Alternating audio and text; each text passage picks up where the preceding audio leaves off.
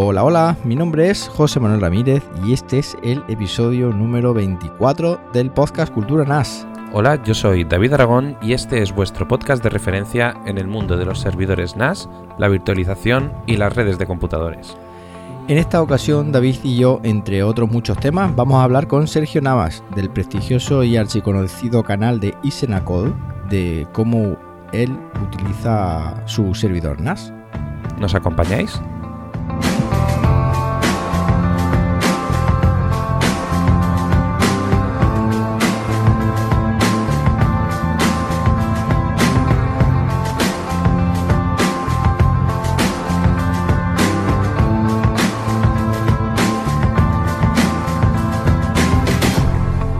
David, ¿qué tal? Pues muy bien, ¿Qué con tal? muchas ganas de grabar, con, con ganas de, de hablar así con, con este señor Sergio Navas, Sí, que, que bueno, le vamos a tener aquí eh, con las con las noticias, pero, pero bueno, Sí, va- vamos a comentar la noticia y en un ratito estará, estará con, Estará con nosotros. Sí. ¿Cuánto tiempo sin grabar, no? pues sí, como, como que mucho, ¿no?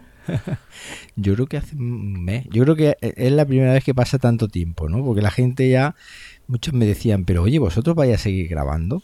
Pues siempre sí, pero que, que tenemos muchas cosas por ahí, ya esta Semana Santa también por medio y en fin, Sí, bueno, cosas. luego, luego encima es que yo he estado que, que por las noches me faltaba hasta la respiración, de, de verdad. Sí, o sea, estaba malillo Ah, está malito, sí.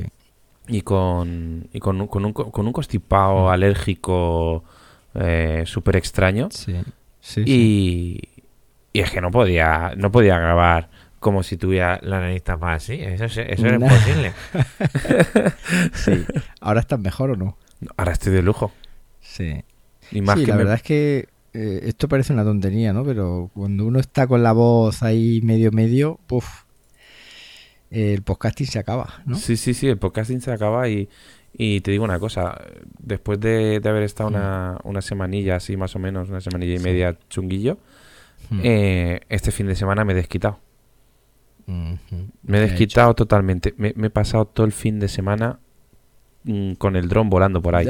En Murcia, en Alicante, no sé qué, carreras en un sitio. pa, una Sí, locura. hombre, yo he visto tus vídeos. Si quieres podemos poner alguno en las notas del episodio, ¿eh? Ah, vale, pues mira, podemos poner el, por ahí, sí. el último que, que he subido, que está muy chulo. Sí, y sí. que tiene vari- variedad por ahí. Oye, lo sube a tu canal personal, ¿no? Sí, sí, lo subo ahí a mi canal, Ah, a mi pues canal personal. Podemos ponerlo, ponerlo, podemos ponerlo ahí también. Sí, la que- gente lo, le pega un ojo porque, vamos, yo lo estoy viendo y, y flipo. Flipo con las piruetas y todo el tiro este. Yo con el mío no voy a hacer eso, eso también te lo digo. El mío lo tengo emo- metido en la, en la mochila y el pobre lleva un mes ahí. Cargué la batería con el ánimo de volarlo. Y llegué al pueblo, entre unas cosas y otras no pude, y ahí está, con la batería cargada y metido en su mochila, esperando que, que lleguen tiempos mejores, que espero que sean este fin de semana. Si es que no puede ser. Si es que son un montón de cosas, ¿sabes? ¿Qué te Además, que, que- que este fin de semana por allí sí que he hecho mal Buah. tiempo. Buah, aquí ha hecho un airazo terrible, terrible. Además tengo una aplicación esta del... Tengo una aplicación para el móvil, que la voy a buscar, te lo digo, que se llama ah, ah, UAV Forecast. Sí. Y es una aplicación que tú le, le pegas ahí, no sé si la conoces, imagino que sí. sí, sí, sí. Le pegas ahí y te dice Not good to fly. Digo, bueno, básicamente que, que te quedes en tu casa. Quédate en tu casa que... Quédate en tu casa rico, que está, que estás mejor, más, más tranquilito ahí. Bueno, pues si quieres, vamos a, para no hacer esperar mucho a Sergio, vamos a pasar ya con las noticias. ¿Le das tú a las noticias de QNAP un poquito? Comentamos entre los dos. Vamos a darle aquí a las noticias Venga, de Cunaba a ver qué Vamos a empezar con un pepino ahí bueno. Bueno, tenemos, tenemos para empezar un, un nuevo servidor NAS de, de QNAP, que no es más que, que una pequeña actualización de la gama 82, en este caso el TVS-1282T3, que bueno, Mm. tiene como, como novedad pues ese Thunderbolt 3, esa conexión Thunderbolt 3, para poder conectar a, a nuestro Mac directamente. Y bueno, Intel Core de séptima generación. Sí, lo- la- lo- cuando publiqué la nota ahí, me quedé flipado porque eso tiene que ser tecnología de 14 nanómetros ahí a tope y cuatro puertos Thunderbolt 3. Cuatro puertos menos. Thunderbolt 3, es una Es una maravilla. barbaridad. Sí. Eso para la gente que edite vídeo tiene que ser espectacular, ¿eh? Sí, yo, la verdad... Viene con dos procesadores, vamos, con un procesador, con un i7 y con un i5, ¿no? Puedes elegir. Sí, sí, yo sinceramente con, con el i5 de el, el i5 7500 a 3,4 GHz de 4 núcleos, eso, eso ya sobra. Flipa, claro. Habrá hecho el unboxing ya, imagino. No, todavía no, esto no los hemos Ah. recibido todavía. ¿No? ¿Todavía no? No, no, ¿No, no. están todavía a la venta? No, porque esto lo sacan las noticias en, en Estados Unidos, o sea, en, en la, en la página principal. Y, y hasta que llega a distribución a Europa pasa, normalmente pasa un mesecito. Digamos que este ahora mismo en, en tipo torre sería el más alto de gama, ¿no? De, Sí, el- de QNAP. Ahora mismo el, el tope, porque antes tenían un, un 8 Bahía, la gama 80 Mm. con, Sí, con este, con, con Xeon, sí. pero la, la retiraron. Pero claro, yo creo que el Xeon que, que llevaba esa gama es Em, menos potente que el menos i7 potente, este de sí. séptima generación. Pues sí, sí. Sí, sí, sí.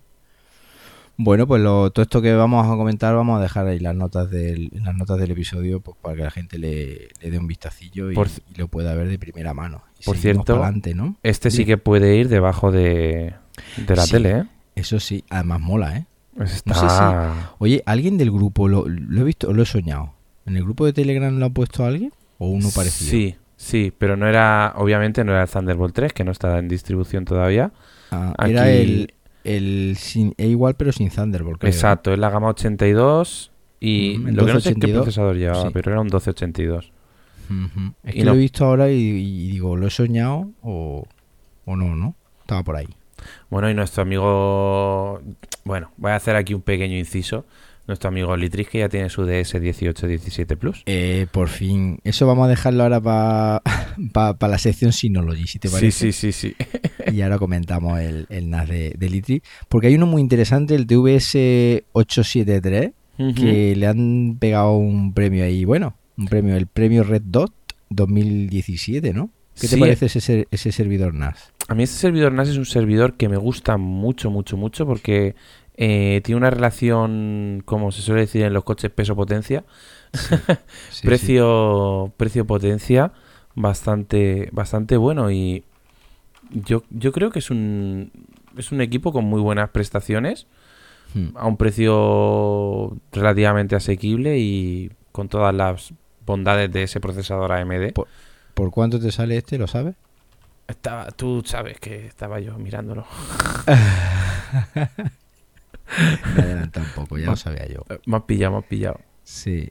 Este me imagino que sí le habrá hecho el unboxing, ¿no? Sí, este sí. Este tiene Ujú. unboxing, review y, y, Mm, y presentación de gama y todo. Guay. Sí, Eh, sí, sí. Pues este es- está en- el de el de 8 bahías en 1450 venta al público, pero pero coño, que tiene USB 3.1, dos puertos de expansión, eh, cuatro bocas de red de RJ45 gigabit. Es, un- es una MD, pero con muy buena pinta. Además, tiene un diseño muy chulo, ¿eh? Sí, Es muy bonito. además es el primero que le incluyeron la Q esta Mm. al lado, un poquito me Sí. recuerda a, a, a Synology un poquito, la verdad. Sí, sí, un poquito. La ventilación, el logotipo, ¿no? De, de la marca. Sí, está chulo. Bueno, pues nada, le han dado un premio y nosotros pues lo mencionamos ahí. Si la gente quiere leer un poquito más, pues ahí lo ahí tiene la nota de prensa y, y lo puede ver. Eh, nuevos cositas. servidores NAS, también el T, eh, la serie TSX53B, ¿verdad? Ay, sí. Esos son muy chulos también, ¿o qué? Esto yo ya los he probado. Sí, ya imagino. Esto ya los he probado. Esto te he visto en un vídeo, yo creo. Sí, de, eh, del Mini, ha sido del Mini, ¿vale? Sí. Que, que no es exactamente igual, pero procesador y todo eso es lo mismo. Lo que mola de estos es eh, la posibilidad de que un equipo de relativamente económico que te viene con posibilidad de poner una tarjeta de expansión Sí. y, y ha sacado una, una cosa muy chula. Mm. Eh, una tarjeta de expansión que puede ser caché SSD eh, con, con puertos M2 y además puerto de 10 gigabit LAN. O sea, un- una- la hostia. Sí, sí. Oye, una cosa, el diseño me suena mucho, ¿eh? Eh, sí. Ese diseño no es de Gunap. Ese diseño... Es muy, muy parecido a lo de Synology, ¿verdad? Muy Ese diseño- Muy plano por delante. Sí. Además, la, el frontal va imantado sí. y es súper sí? curioso, sí. Es súper curioso porque para, para instalar el PCI Express tienes que desmontar Hmm. ahí toda la carcasa. Tiene un sistema así que, que se que sale todo por una guía, por un lateral. Sí, sí. Y bueno, y el tema de la conexión frontal. eh, em- ay, ahora mismo solo me sale M2. Eh, USB 3.1, que no me salía. sí. Mm. Eh, y el lector de tarjetas, pues oye, Sí. hace un equipito. chulo. A, a mí sí me gusta un equipillo majete, majete, ¿no? Cuatro bahías, hemos dicho, ¿no? Y con un Intel Celeron que, bueno, que, oye, no es como sus hermanos mayores TVS, pero tampoco es un NAS para, Mm. para dejarlo desapercibido. Bueno, he dicho cuatro bahías, pero también está en 2 y en 6. Sí, está el 2, 2, 4 y 6 con, 4 y 6, sí. con memoria RAM de 4 u 8, que ya hemos Sí. visto en Cloudea que se puede ampliar a 16, para que lo sepáis. Y, y bueno, un, un quad-core que creo que estuve mirando, el J3455, Mm, que da un, un passmark bastante, bastante bueno. mm. Mm, De creo que eran 2000, 2100 o por ahí Mm. que ya para mover un Plex en condiciones Sí. con transcodificación en plan buena, Sí. ya, ya rula, ¿sabes? Ya, ya bien. media de QNAP, pero además viene también muy bien preparadito con su mando a distancia y todo el tinglado. Muy Sí, bien. bueno, y luego ya sabemos que HDMI, Linux Station y, Mm. Sí. y a correr, ¿no? Pero, pero vamos, una Sí, sí. maravilla de servidor NAS.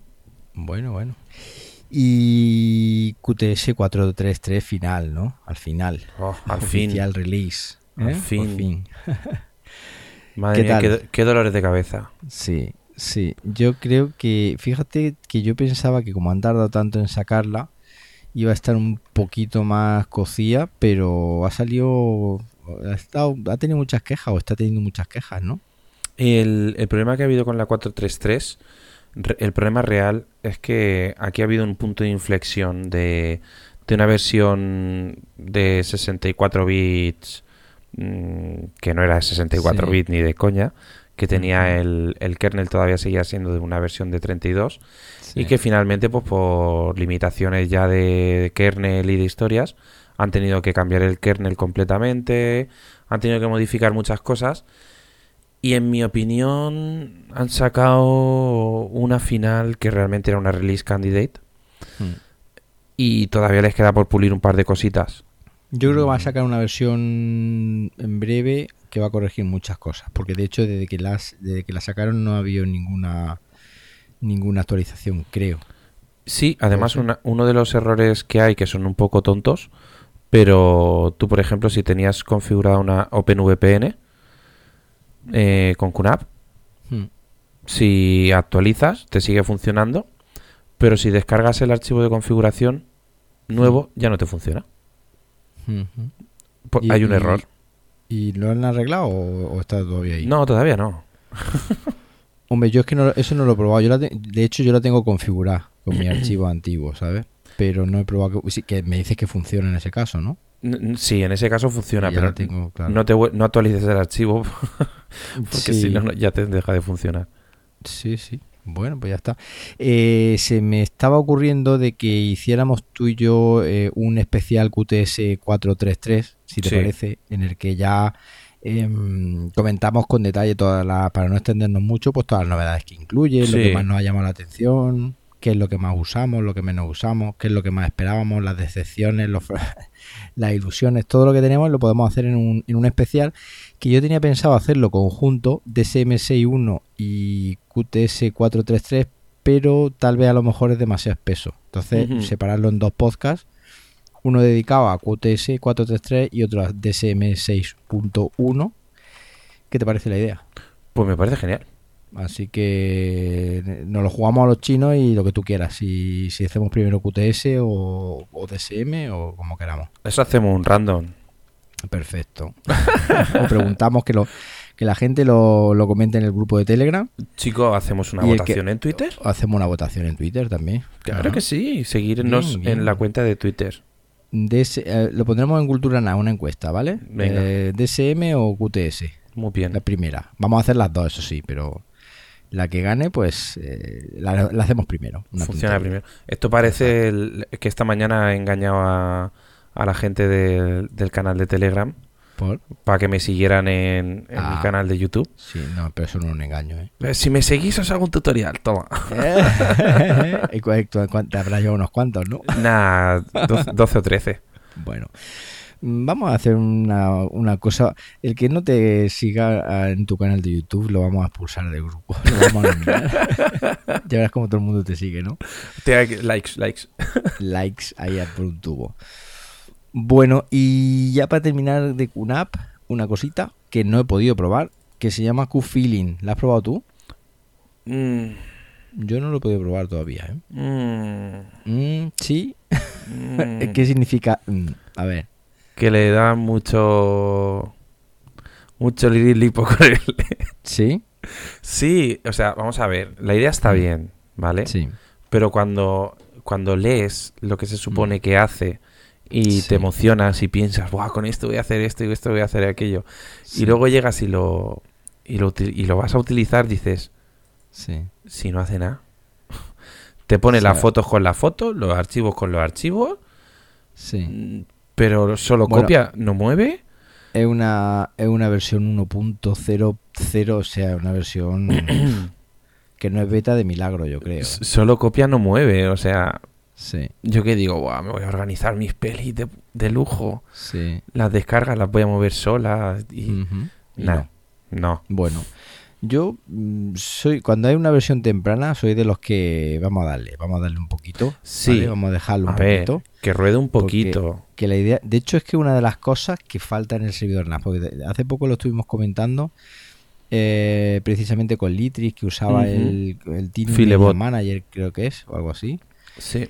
Y es que hace falta un gestor de, de archivos que soporte automatización, es decir, tipo Hazel para Mac, que te quite, eh, te renombre y, te, y puedas crear reglitas y tal. Y yo creo que eso es un software que hace falta tanto en Synology como en QNAP. Sí. Así que desde aquí lanzamos a los desarrolladores que nos estén escuchando que ahí tienen incluso un nicho y quién sabe una aplicación para sacarse unos euritos porque las aplicaciones para sacarse unos euritos están llegando.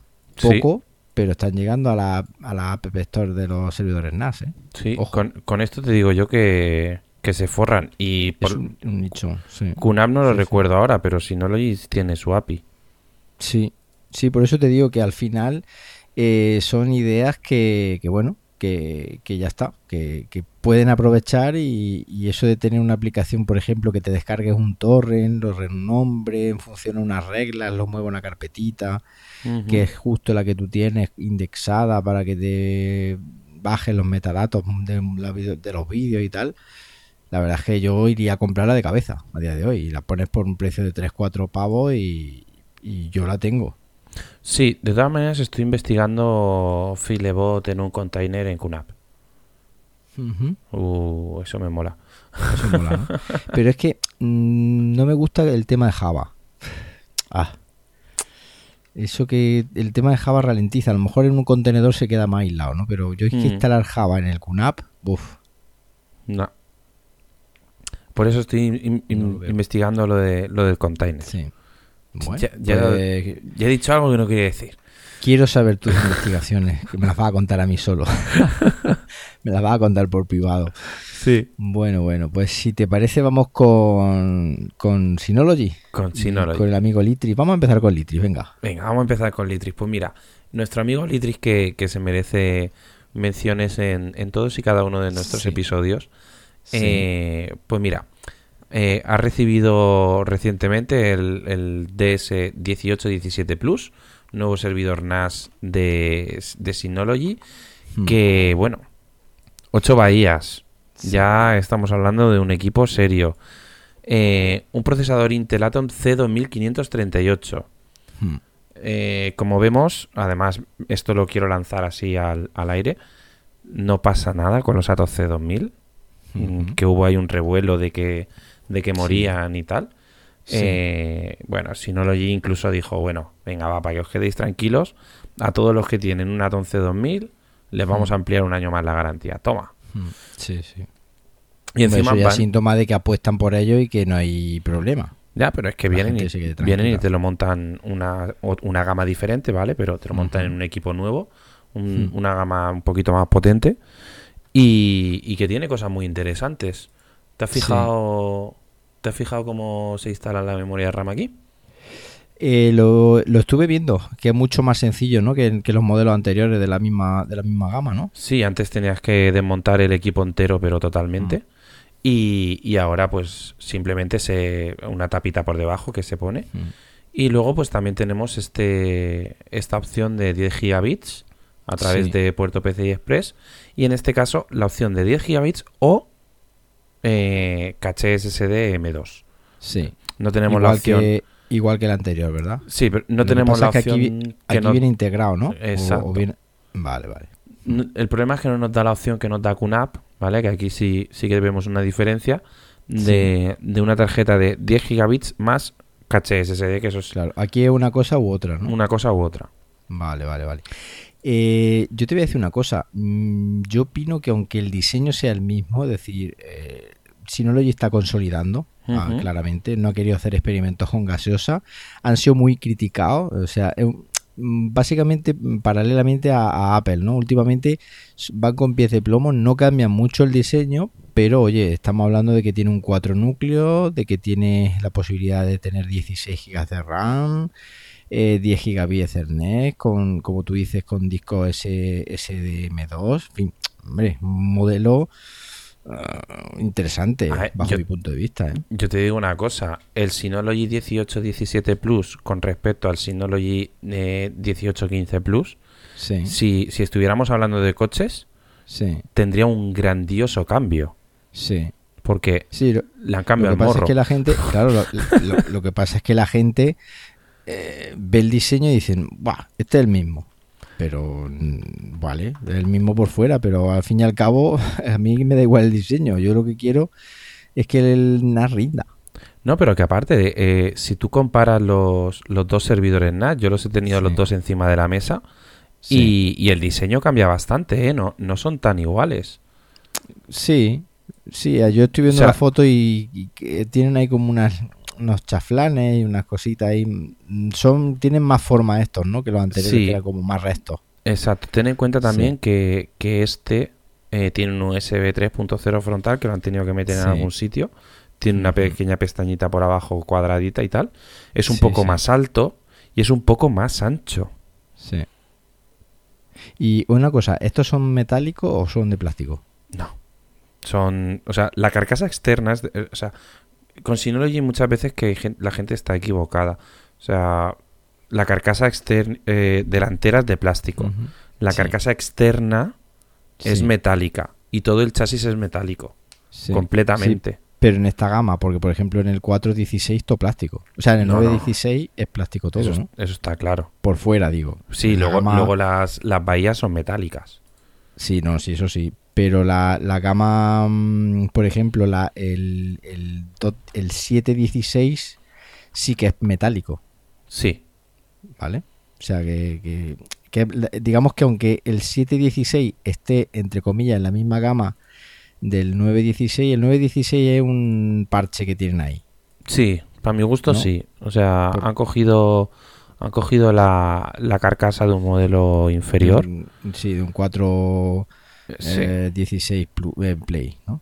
sí. Es la misma. Y, y le, han, le han hecho dos agujeritos más y han dicho, Sí. venga, métele Sí. un 9 delante y, Sí. y un procesador nuevo y para adelante. Sí. Yo a mí me encantaría un 916 Plus con el diseño del 1517, Sí, pero con cuatro bahías en vez de con cinco. sí, sí, sí, sí, sí. Eso sí. estaría chulísimo. Además, el 15-17, que ya lo he tenido en mano. El 18-17 Plus no lo he podido llevar, tener en mano porque se lo llevo el Litri. Sí, Pero, Pero el, el 1515 Plus sí que lo he tenido físicamente en mano, ya le, ya le hemos hecho vídeos y tal. Y es muy cuco. Sí. a Es mí me muy, gusta. eh, es muy, es muy majete, es muy, es muy bonito. majete, sí, sí, sí, sí. Estoy de acuerdo contigo. Bueno, oye, ¿y por qué no invitamos a Litris que se venga un día a hablar con nosotros, no? Y nos cuente qué tal. Yo creo que se tiene que animar. Se tiene que animar. Desde aquí lanzamos el guante. No queremos obligar a nadie, por supuesto, pero un día el invitado en, en Cultura NAS podía ser él y contarnos cosillas. Sí, porque yo no puedo pasar 20 o 30 mensajes del, del, del canal de, de esto, ¿cómo se llama? Sí. De de Telegram, Mm. sin que, sin que me salga él por ahí. Sí. Y, y eso no es, no es que hable mucho, es que ayuda un- una barbaridad. ¿eh? La verdad es que sí, sí. el tío es un máquina. Máquina. ¿Qué te iba a decir? Hablando de hardware, ya que estamos, pues un nuevo Flash Station, ¿no? El. FS 2017. Que, bueno, pues este simplemente lo dejamos ahí porque es un servidor NAS de ya con Xeon, en fin, de alto rendimiento. Y que le eche la gente un ojillo también, ¿vale? Para no extendernos. Estamos hablando ya de un servidor NAS que cuesta casi 7000 pavos, pero vamos, esto ya son palabras mega mayores. Solo quiero remarcar una cosa chula. Venga. El, Flash, el FS 2017, Flash Station, Sí. eh, viene acompañado de un nuevo sistema de RAID. Que, bueno, sin entrar mucho en detalle, Sí. eh, se centra en el problema que tienen los, los SSD de que, de que mueren simplemente por lectura y escritura, como Sí. todos sabemos, o como os explicamos aquí en Cultura NAS. Y utiliza, o sea, discrimina algunos discos duros, utiliza unos más que otros, para que se vayan, para que en el caso de que se rompan, no se rompan eh, de forma simultánea o casi simultánea, sino para que cuando empiecen a fallar por lo por su tiempo de uso se hagan fallo escalonado. La verdad es que muy chulo el, el nuevo RAID F1. Raíz F1, sí, además me gusta el nombre. Sí, es Fórmula un 1. nombre muy de Fórmula 1, sí. Porque estamos hablando de un servidor NAS flash, es decir, los discos duros son, son SSDs. Sí, todo es mayor, SSDs. mayor, de- mayor desgaste, claro, y ahí pues intentan hacer, pues eso, encaje de bolillos para que los discos fallen lo, lo menos posible. Bueno, y bueno, ya comentamos que salió DSM61, que Sí. vamos a dejar también el enlace. Y como vamos a hacer un especial, pues no, no vamos a decir nada más que, que eso, que tiene un enlace con, con la noticia, con la nota de prensa. Y si no lo hice dos, No lo que quiero saber. un poco cabreo. lo sé, lo sé. Si es que llegaste tarde, macho. ¿Qué, leches? que le tenemos que poner el explícit eh, al. ¿Sabes que me llegó me llegó hace dos Sí. semanas Sí. el- lo del Synology C2? Y ahora, mira, ¿eh? ahora pues yo ahora no lo puedo probar. ¿Por qué? Pues porque no quiero. Pero te- lo tienes ya, ¿no? Sí, lo tengo ya, pero, pero ahora Sí. mismo tenía, tenía los tres servidores NAS que Mm. estoy que tengo en prueba normalmente por ahí en Ristre Sí. y para el tema de videovigilancia y tal Mm. y, y ya no me ha dado tiempo a probarlo y ah, pues ahora se queda Bueno, ahí pues un, Si pequeño te, segundo comen- te comento yo, ¿eh? Cuéntame. Va muy, muy fino. Ujú. Estoy encantado, es decir, lo tengo de prueba ahora mismo. Tengo un. Estoy haciendo una copia de seguridad versión todos los días, a las 4 de la mañana, creo que es. Con, con Hyper Backup. Y, y muy bien, muy bien, ¿eh? Muy bien. O sea, no me ha, no me ha dado ningún problema el, el, el Hyper Backup. Te lo voy, a, lo voy a mirar ahora mismo. Lo tengo puesto uh, uh, para que me haga la copia a las 3 de la mañana. Ahí está. De una serie de carpetas. Te da un tera. Ahora mismo no hay plan oficial, es decir, no sabemos lo que va a costar. Pero si no es caro, es una opción muy, muy interesante. Eh, te digo una cosa. Es una opción, mm, dependiendo del precio, eh, puede ser un, un determinante de compra. sí. O Sí, sea, eh, ya lo dijimos en su momento Sí, cuando, cuando sí. hablaron del lanzamiento, antes de conocer su funcionamiento. sí, Pero si Synology sabe hacer esto bien, Mm. como parece que lo está haciendo, y lo conjugan con el, con el otro servicio que van a dar de, de, eh, tu servidor NAS virtualizado en, en la nube. Uf, Sí, mola mucho, ¿eh? Yo, mm, yo lo, hay gente que dice que iba lento y tal. Yo hice una primera copia de seguridad. Obviamente la primera eh, le, pesa, le pesa el culete. Y lo tendría que ver ahora mismo. No, no voy a meter en la web porque no, no lo tengo aquí. Pero... Mm, ah, sí, lo tengo aquí. 100 eh, gigas mm, de los del Tera. No es mucho, pero ahora mismo, como es una carpeta que no, tampoco se mueven demasiado, prácticamente eh, no se ha movido de ahí. Y para un usuario normal, las carpetas que quiera que sean información personal y tal, con un Tera en un plan asequible, se forran vendiendo Synology C2, seguro. Hmm. Sí, lo, tengo clarísimo. De aquí. Sí, yo lo tengo porque además es que no hay ahora mismo. Y, y es un servicio que ya iría, mm, digamos, con el propio Synology. O sea, que no tienes que buscar a terceros. Y la gente cada vez quiere eh, complicarse menos la vida. Y, vamos, yo creo que va a ser un super ventas casi que seguro. Sí. Igual me equivoco. Bueno, pues si quieres, antes de pasar a las preguntas de los oyentes, voy a hablar un poquito de podcasting. Ahí, ahí, ahí, dale ahí participé ya bueno ya hace tiempo en un Hablo Geek con Fede en el que hablamos de virtualización. Eh, interesante obviamente eh, porque salgo yo. Y, y, también eh, con un Go Talk de AV Podcast. Muy interesante también en los que estuve charlando con con Pedro Sánchez y con José Luis Hurtado largo y tendido y la verdad es que me lo pasé muy bien muy bien y, y, luego hablamos... 10 y cuarto. 10 y, cuarto. Mi nuevo podcast con periodicidad X, porque de momento solo hemos grabado uno, pero muy recomendable. Un invitado muy, muy recomendable. Tú sabes que tienes tu hueco. Pero hoy llegamos tarde. Y hoy llegamos tarde. son las 10 y cuarto. Hoy ya son, ya vamos pasados de rosca. Pero sí, un día vamos a echarla tú y yo así en plan, olvidándonos del NAS totalmente y enfocándolo a otra cosa. Ya, ya te contaré. La verdad es que bueno, pues no ¿eh? porque, o sea, ahora mismo me acaba de venir una reflexión de, de, lo del podcast de 10 y cuarto que, que la verdad es que, vamos a ver. Puede ser un, o sea, no hablando de servidores NAS, cosas serias como tal y cual. Sí, eh, puede, ser puede, un, puede, ser un puede ser para escucharlo, ¿eh? Sí. eso sí. Sí, porque aquí tú y yo nos ponemos aquí por la noche nuestro smoking y grabamos aquí en plan serio, ¿no? Sí, bueno. Pero bueno, sí, podría ser un descojón, eso hay que, hay que probarlo, hay que probarlo. La verdad es que sí. Bueno, pues vamos a pasar a nuestro invitado. Eh, un invitado que lleva un tiempo esperando ahí, el hombre. Eh, he dicho antes preguntas de los oyentes, pero no. Un invitado. Las preguntas de los oyentes vendrán después. Y si te parece, pues vamos a dar paso a, la entrevista con, Sergio Navas, ¿no, David?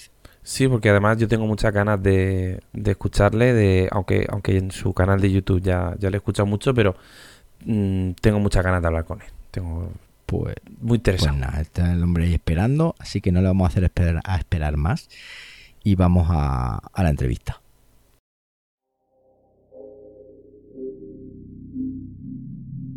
Estáis escuchando Cultura NAS con José Manuel Ramírez y David Aragón.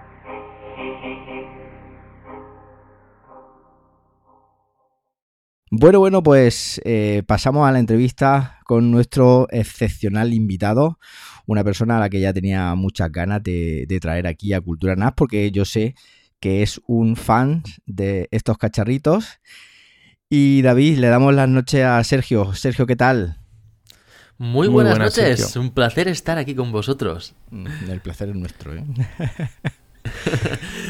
La verdad es que yo soy muy fan de los NAS, no domino tanto como vosotros, pero tengo un NAS de Synology, ahora hablaremos sobre ello, y lo he defendido muchas veces. Yo siempre, y, cuando lo he recomendado, eh, amigos míos me han dicho, lo mejor que me has recomendado de todo lo que has, reviews que has hecho y tal, lo mejorcito de lo que has hablado, el NAS. La gente está muy contenta con, con lo del NAS, eso de tener un ordenador, en un servidor más bien, en doméstico del hogar, es una pasada. Es que al final todos terminamos haciéndole un poquito de culto al NAS, ¿no, José Manuel? Sí, la verdad que sí.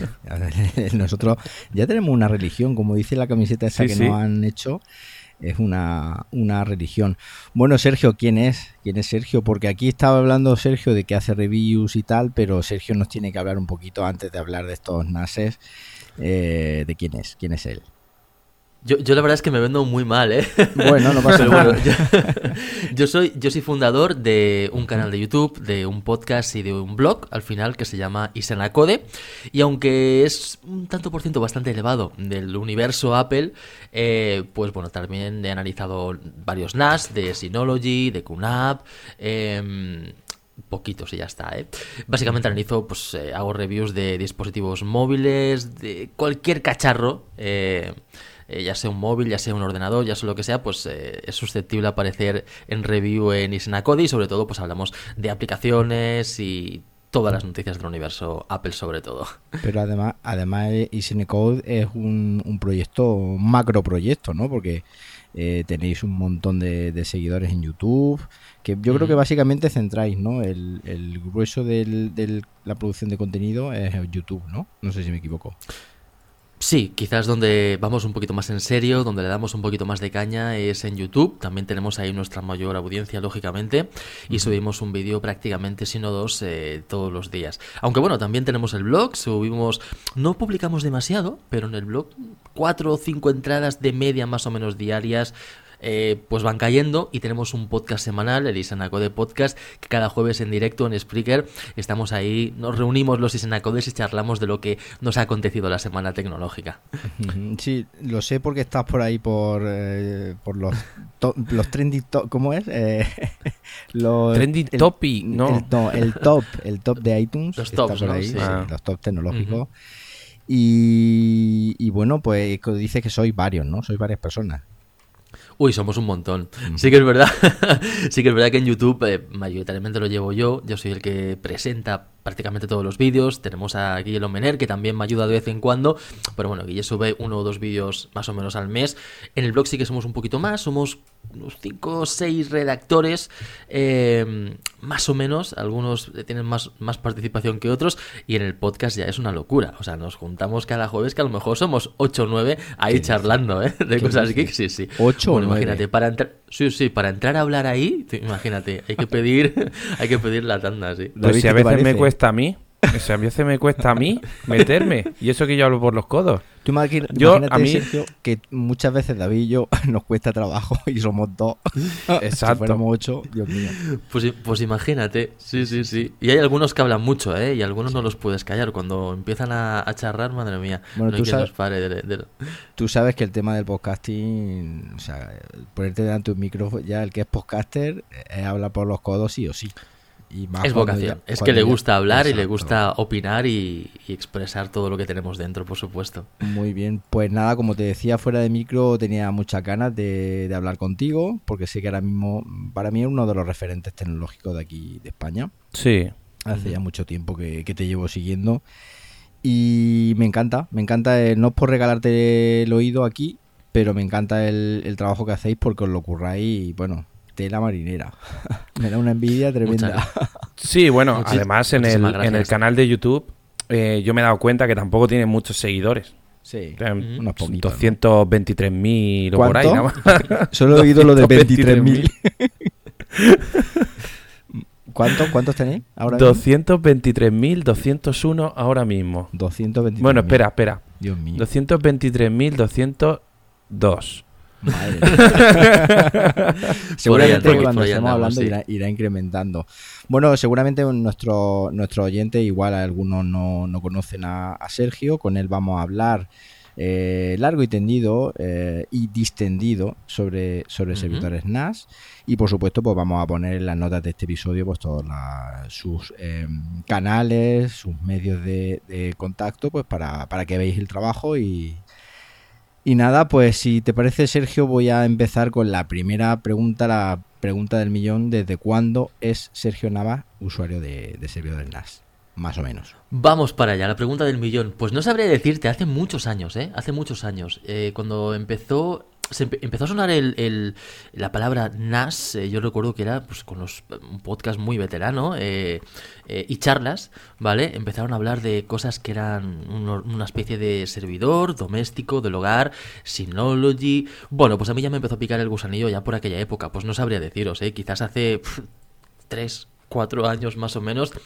Y entonces yo no tiré tan arriba como, como un Synology, me quedé pues más con, eh, con un disco duro en red, pero que tenía ciertas prestaciones que para mí era un NAS. Oye, eh, yo me fijé sobre todo de que era una marca reconocida y Omega y que tenía diferentes prestaciones como por ejemplo eh, gestor de descarga, tenía pues DLNA, o sea, servidor multimedia y al final pues bueno, las cosas básicas que, que tienen los, los NAS hoy en día, ¿no? Y ese fue mi primer, mi primer NAS, ahora ya pues eso, 3, 4 añitos, empecé con un y Omega, me iba muy bien en principio, es el que me introdujo sobre todo en la cultura NAS y, y de ahí pues bueno, se me acabó quedando pequeño porque sí que es cierto que me daba problemas de compatibilidad, yo en ese momento tenía un PC con Windows y también el MacBook Pro y con Windows me iba genial, pero con el Mac, pues de vez en cuando tenía pequeños problemas de incompatibilidad. Funcionaba, pero no iba tan fino, tan fino como iba, como iba con Windows. Entonces, bueno, eso hizo que con el tiempo diera el salto a un Synology. Tengo un DS213J y yo creo que hace pues, tres años más o menos que lo tengo. Sí, sí, y estoy muy contento con él, la verdad. 213 David, pues 2013, ¿no? 2013 y el Omega es del 2011, pues para ahí te digo.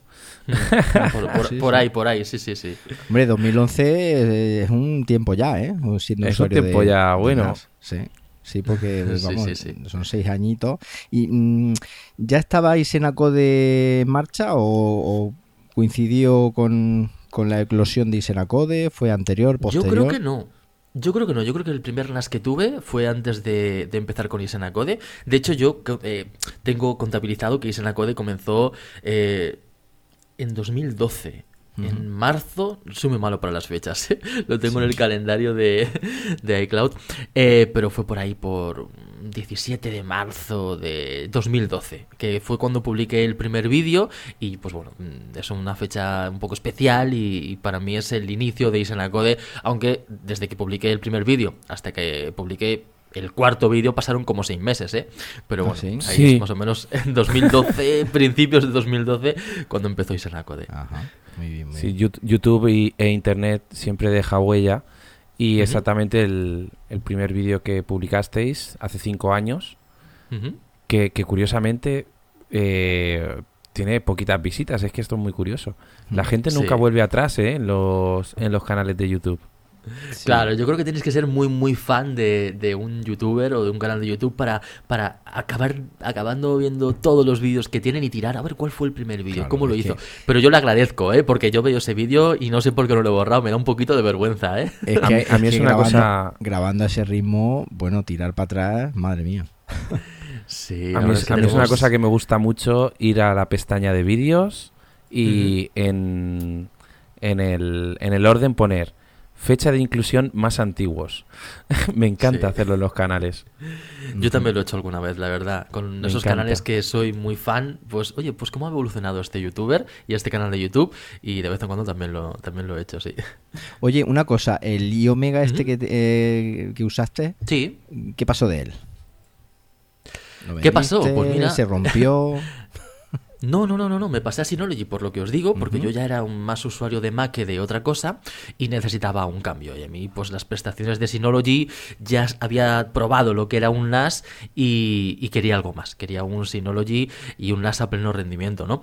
Entonces, pues simplemente me cambié, me funcionaba bien el iOmega. De hecho, aproveché el disco duro y lo metí en el, en el, en el Synology y mm. lo que es eh, la carcasa en sí, pues la tengo por ahí. Yo creo que está en el altillo, en alguna caja estará por ahí mm. perdida, pero funcionando, ¿eh? que funcionaba bien. Sí, sí. ¿Y, actualmente qué modelo de servidor NAS tienes a, día de hoy? Porque has dicho que pues pasaste a un DS213, pero no sé si es el que tienes ahora. Sí, tengo ese, exacto, tengo ese. Y la verdad es que aunque no es eh, lo más rápido del barrio, no me quejo. Y para lo que yo hago con el NAS, oye, pues ya me va bien. Al final, eh, el uso que yo le doy al NAS es utilizarlo como un servidor eh, del hogar. Primero multimedia, ¿vale? Para alojar ahí pues toda mi pequeña biblioteca, las fotografías eh, de toda mi vida al final, ¿no? Y, y bueno, para alojarlo como, por tercero, como mi propia nube personal. Así que eh, por culpa vuestra y por culpa también de, Isabel de Diario Maquero, estoy utilizando un poquito más allá, por ejemplo, aplicaciones como eh, Note Station de, mm. de, Synology, que es algo muy parecido a Evernote, pero maravillosa. Maravillosa, fantástica. Maravillosa. Coincido. Sí, sí, sí. Y digo yo una maravilla y es la que uso. Todo esto, todo esto que tú tienes guardado y tal, tienes un servidor NAS, pero ¿qué tipo de RAID estás utilizando? Buena pregunta. Y yo con esto siempre me lío, ¿eh? Porque recuerdo que cuando hice el, vídeo de 10 cosas que tienes que saber de Synology, ahí me equivoqué y tuve que poner una fe de rata en la descripción. Eh, yo utilizo RAID 0. Si no me equivoco, RAID 1 es el mirroring, ¿no? El que es una copia exacta. Vale, pues yo utilizo RAID 0.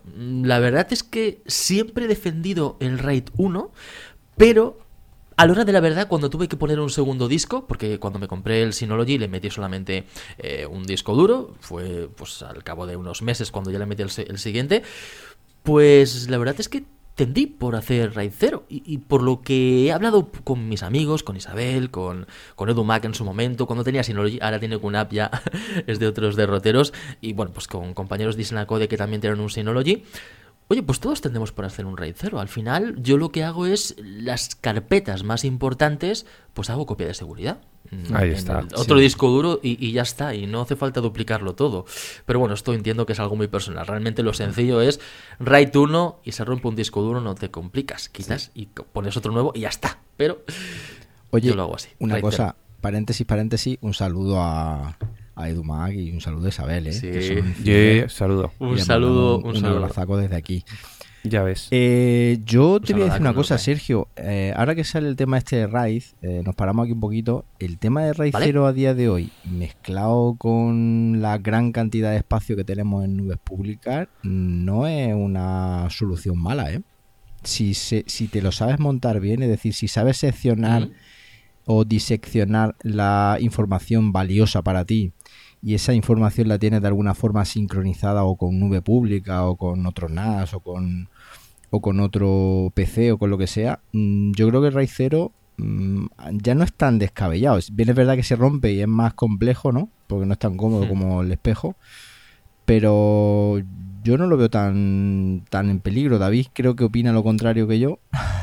no, David. Para, para, equipos de para equipos de dos discos duros eh, es que realmente tienes pocas opciones. O dejas los o dejas los discos individuales o haces RAID 1 en espejo o haces RAID 0 que sumas capacidades, aumentas un poquito la velocidad. Pero esto es como todo. Todo depende de necesidades y cómo te lo sepas montar. Los datos, que es porque están en un RAID 0 no están en peligro siempre que mm. tengas una copia de seguridad. Sí, pero es que además... Os lanzo, una pregunta, si, me permitís, os lanzo una pregunta como, como si yo fuera un, eh, un oyente que ahora mismo estoy escuchando el programa. ¿eh? ¿Qué recomendáis vosotros? Porque estamos hablando del RAID 0, de las bondades que tiene, que estoy completamente de acuerdo. De hecho, yo es lo que uso, ¿no? Eh, ¿Cada cuánto tengo que cambiar el disco duro? Porque ¿qué longevidad eh, tienen más o menos de media los discos duros? Lógicamente depende el fabricante, ¿no? Pero ¿qué recomendáis vosotros? Decimos, vale, usamos RAID 0 para que no tengamos ningún problema, ninguna catástrofe y perdamos datos pues a lo mejor lo recomendable es cada cinco años cambiar de disco duro. ¿eh? No lo sé. ¿Qué, recomendáis vosotros? David, dale. yo roto a, yo roto a garantía. Sí. O sea, yo sustituyo discos a garantía. O sea, se pasa la garantía, sustituyo discos. O sea, ¿Y dos años de marras? ¿Cuántos son garantía, David? Tres, depende. Los discos que monto yo son tres años. Tres años. Los edición NAS son tres años. Mm, pues yo voy a dar mi opinión. Yo soy de los que teniendo copia de seguridad hasta que se rompe. yo, voy cambiando. Mm, yo, yo tengo ahora mismo, Sergio, eh, creo que son cuatro discos Western Digital Red de dos teras, tres en RAID 5 en un NAS y uno en volumen independiente en otro NAS. Y creo que los más viejos tienen tres años y pico y no me han dado ningún problema de error defectuoso, ni todavía me han avisado de nada, ni nada por el estilo, ¿sabes? Ya, claro. Entonces, cada vez la suerte también un poquito... Dime, dime. Yo lo que pasa es que como tengo, tengo normalmente equipo para... O sea, tengo otro equipo, siempre, por aquí danzando. Los discos duros me viene bien liberarlos y sustituir por discos duros de más capacidad o cualquier cosa. Ahora mismo tengo tres discos duros, o sea, cuatro discos duros de 3 teras y estoy ya a punto de sustituirlos todos por cuatro de 6. Hmm. ¿Tú ahora Pero mismo bueno, cu- poco cuál a tienes poco. tú, Sergio? Yo tengo dos eh, discos duros de 2 teras y uno es un Western Digital Red, eh, que es el que me compré con el NAS, y el otro es el disco duro que aproveché del NAS y Omega, que Qué es bueno. un Seagate. Que vive todavía, bueno, ¿no? Ahí está, que vive todavía. y ese ahí no está garantía ya. es que va, que Claro, va. claro. Seguro que no. Imagínate, 2011. ya Claro. Y vive. Y es que fíjate, curiosamente, es que esto volvemos a lo mismo. Esto es. eh, nosotros conocemos oyentes que no, que se han comprado un disco duro. O sea, bueno, se han comprado servidor NAS, se han comprado mm, un par de discos duros Western Digital Red nuevos de fábrica y venían defectuosos. Y se supone que Incluso, Mm. son. ¿Sabes? incluso gente que lo, o sea, oyentes que los han comprado en, en, en Cloudea, que los sigo siempre con, con un especial afecto, esos, esos pedidos. Y que a los tres meses me han abierto un Telegram, oye, que se me ha roto un disco duro, no te preocupes, se tramita la garantía y ya está. Hmm. Pero que, pero que hoy en día parece una tontería, pero eh, yo tengo funcionando en, en otro equipo, en otro servidor que, bueno, todo el mundo sabe que tengo un servidor HP eh, por ahí. Tengo discos duros mm, Seagate de estos de 7200 revoluciones montados ahí que llevan, tienen 5 o 6 años y siguen trabajando. Sí. Bueno, yo ahora que, ahora que estoy recordando, creo que tengo un Western Digital Green en un volumen independiente de dos, de dos eh, teras, creo que es, que me lo pasó un oyente para este verano cuando estuve escribiendo el libro de servidores NAS en tu vida digital. Me lo pasó para hacer pruebas Y ahora mismo creo que lo tengo con película y ahí está. O sea que está funcionando. Por eso, Sergio, mm, patrones, puf, depende. Mm, No, Claro. yo no sabría decir. Dicen, no, es que te tienes que comprar un red porque es los mejores. Y la verdad es que posiblemente sean de los mejores, pero igual luego te compras un green y te dura más que un red. Y te sale malo, Ujú. sí que es cierto. En mi experiencia, yo eh, defiendo Western Digital desde hace muchos años, porque en su momento, ya para la Play 3, le puse un disco, le cambié el disco duro, le puse un, le puse un Seagate y me salió tan malo. O sea, el disco iba bien, pero iba tan lento que lo tuve que cambiar a nada a la semana por un Western Digital. Y desde entonces digo, mira, yo ya Western Digital a la muerte, Sí. estos son buenos. Sí, sí. Bueno, Sí, a ver, para que te hagas una idea, nosotros en, en Cloudea, que, a ver, siem- normalmente hablo de ello porque es mi, mi banco de pruebas donde puedo, donde, donde puedo probar mil cosas y, y sinceramente, pues el índice de, o sea, la tasa de, de rotura para nosotros es, es bastante superior en, en, en Seagate. Seagate, claro. Claro. ¿Pero porque montáis más o porque.? ¿Sabes? Porque No, no, Porque incluso ver- vendemos menos. O sea, vendiendo menos, la tasa de rotura es, ma- es mayor, ¿no? Bueno. Mm. Sí, Y- Hablamos de porcentajes, claro. Sí, no, claro, sí, eso está claro. Sí, normalmente siempre el tema de, de discos duros vuelve a ser lo mismo, vuelve a ser un porcentaje, eh, incluso dentro de la, de la misma gama red salen partidas defectuosas o salen partidas... Sí, eso está claro. Entonces, que establecer una regla... Ahora, eso sí, mm, Rubén Brenes, que es un, Sergio, un, un- un, digamos, un evangelizador del NAS, podríamos decirlo, un profesor Ajá, sí. un maestro, estuvo hablando con nosotros eh, y, y él decía que, que no se deberían de reutilizar los discos duros antiguos en, en servidores NAS. Pero yo creo que eso tiene sus matices, ¿no? Visto ya toro pasado, y es, vol- volvemos a lo mismo, es decir, si tú tienes un disco duro como en tu caso el del iOmega y tú sabes que ese disco duro eres consciente que tiene 5 años, sabes que puede petar y, y aún así tú copias eh, información ahí y no tienes copia de seguridad, pues obviamente a lo mejor estás haciendo un poco el suicida, pero si tú tienes tu copia de seguridad volvemos a lo mismo, o sea, tú puedes esperar a que se rompa y cambiarlo por otro. Y si se rompe tú no vas a perder nada por esa, por esa copia de seguridad, creo yo. O sea, en mi opinión. Exacto. Eh, La verdad es que no me pilláis, ¿eh? por lo que voy a decir, pero yo recuerdo históricamente, no sé si os acordáis, las cintas de vídeo, cintas VHS, Betamax y todo esto, se decía que tenían una longevidad de 25 años. Que a los 25 años se borraba lo que había, ¿vale? Ah, sí. Sí. Pero que más o menos te, duraba, te duraban esos años, ¿vale? Sí. Lógicamente con, con el paso del tiempo se iban deteriorando, pero que bueno, lo que tú tenías grabado te duraba X años. Según recuerdo, y recuerdo muy mal seguramente, los discos duros te duran, eh, si no 25, 10, 15 años tranquilamente. Claro, depende del uso que le hayas dado al disco duro, no es lo mismo en un NAS que le das caña 24 por 7 prácticamente, ¿no? Claro. Eh, y, y, realmente yo coincido que lo recomendable es poner un buen disco duro en un NAS y que no sea reutilizado. Pero bueno, al final, mira, la economía de cada uno es como es. Claro. Y pues mira, a veces tiramos con lo que tenemos y, aprovechamos las, las copias de seguridad y todo esto, ¿no? Pero es que da mucha rabia, porque lo que estábamos hablando al principio, eh, tener un RAID 0, perder un. O sea, un RAID 1, perder un disco para hacer espejo, ¡ay! da mucha mm. rabia, ¿no? Eh, sí, exacto. Es que pierdes el, claro, el 50% de la información. Claro, te gastas 100 pavos en un disco de 2 teras y dices, lo tengo que tener ahí y a lo mejor voy despacio chungo, ¿sabes? Voy apurado despacio y tengo un disco duro ahí, cuando eso a lo mejor se puede se puede mm, solventar como servicios de como servicios de la nube como el de Amazon. ¿Ha usado tu usa eres usuario de, de servicio de la nube, Sergio? Yo soy usuario, pues yo, de, las nubes básicas, ¿eh? No he utilizado nada muy complejo, pero sí que es verdad que, pues, Google Drive, Dropbox, iCloud mm, y poquito más. La verdad es que mm, no... Has mencionado Amazon, no, no lo he usado.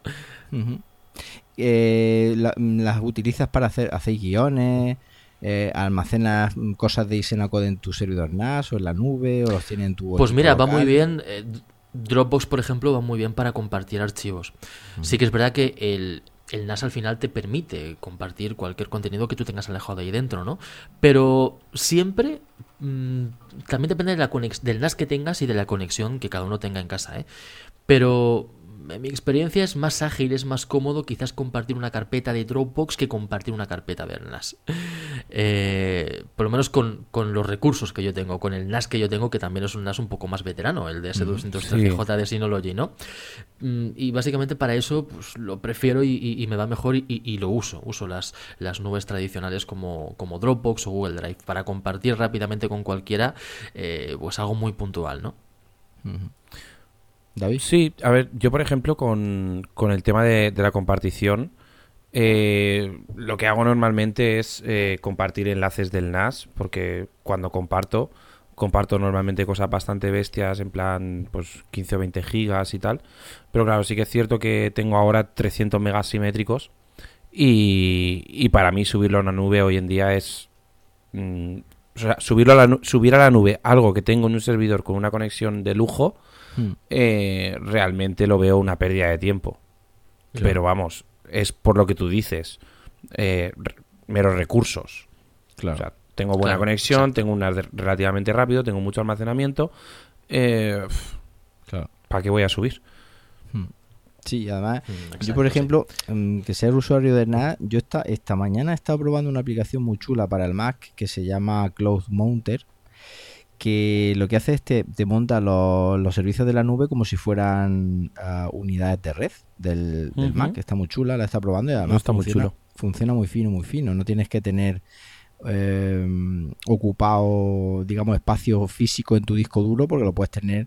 Eh, los ficheros están en tu Dropbox, pero puedes acceder a ellos como si fueran local. Está muy chulo, una, una idea buena y lo interesante es que esta aplicación también te permite conectarlo con, un servidor NAS. Entonces, bueno, pues a mí es otra opción, ¿no? Porque muchas veces mm, nosotros hemos hablado aquí, Sergio, de eh, temas de sincro. Somos unos, para que no para que nos vayas conociendo, somos unos maniáticos. Tenemos copias de seguridad hasta debajo de la cama. Es decir, ¿Sí? yo, debajo de la almohada por las noches tengo ahí un disco duro, tío.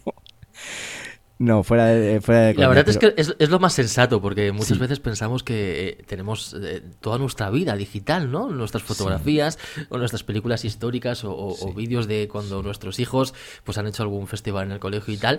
Claro, se pierde eso y, nos da un patatús. Entonces, yo, yo, yo os entiendo, yo no llego hasta esos extremos, yo tengo solamente el NAS y siempre he pensado, mira, si se prende un fuego de casa, el NAS no pesa mucho, me lo meto bajo el brazo, coge el portátil, el, el NAS me lo meto bajo el brazo y salgo corriendo como sea, ¿no?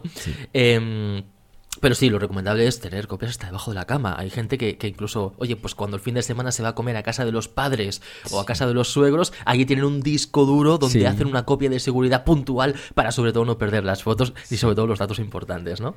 Sí, sí pero es que además, eh, os voy a contar una anécdota, es que las cargas diablo. Yo mm, eh, tengo mi web una web modesta, una web personal, la tengo alojada en un, en un servidor NAS potente, ¿no?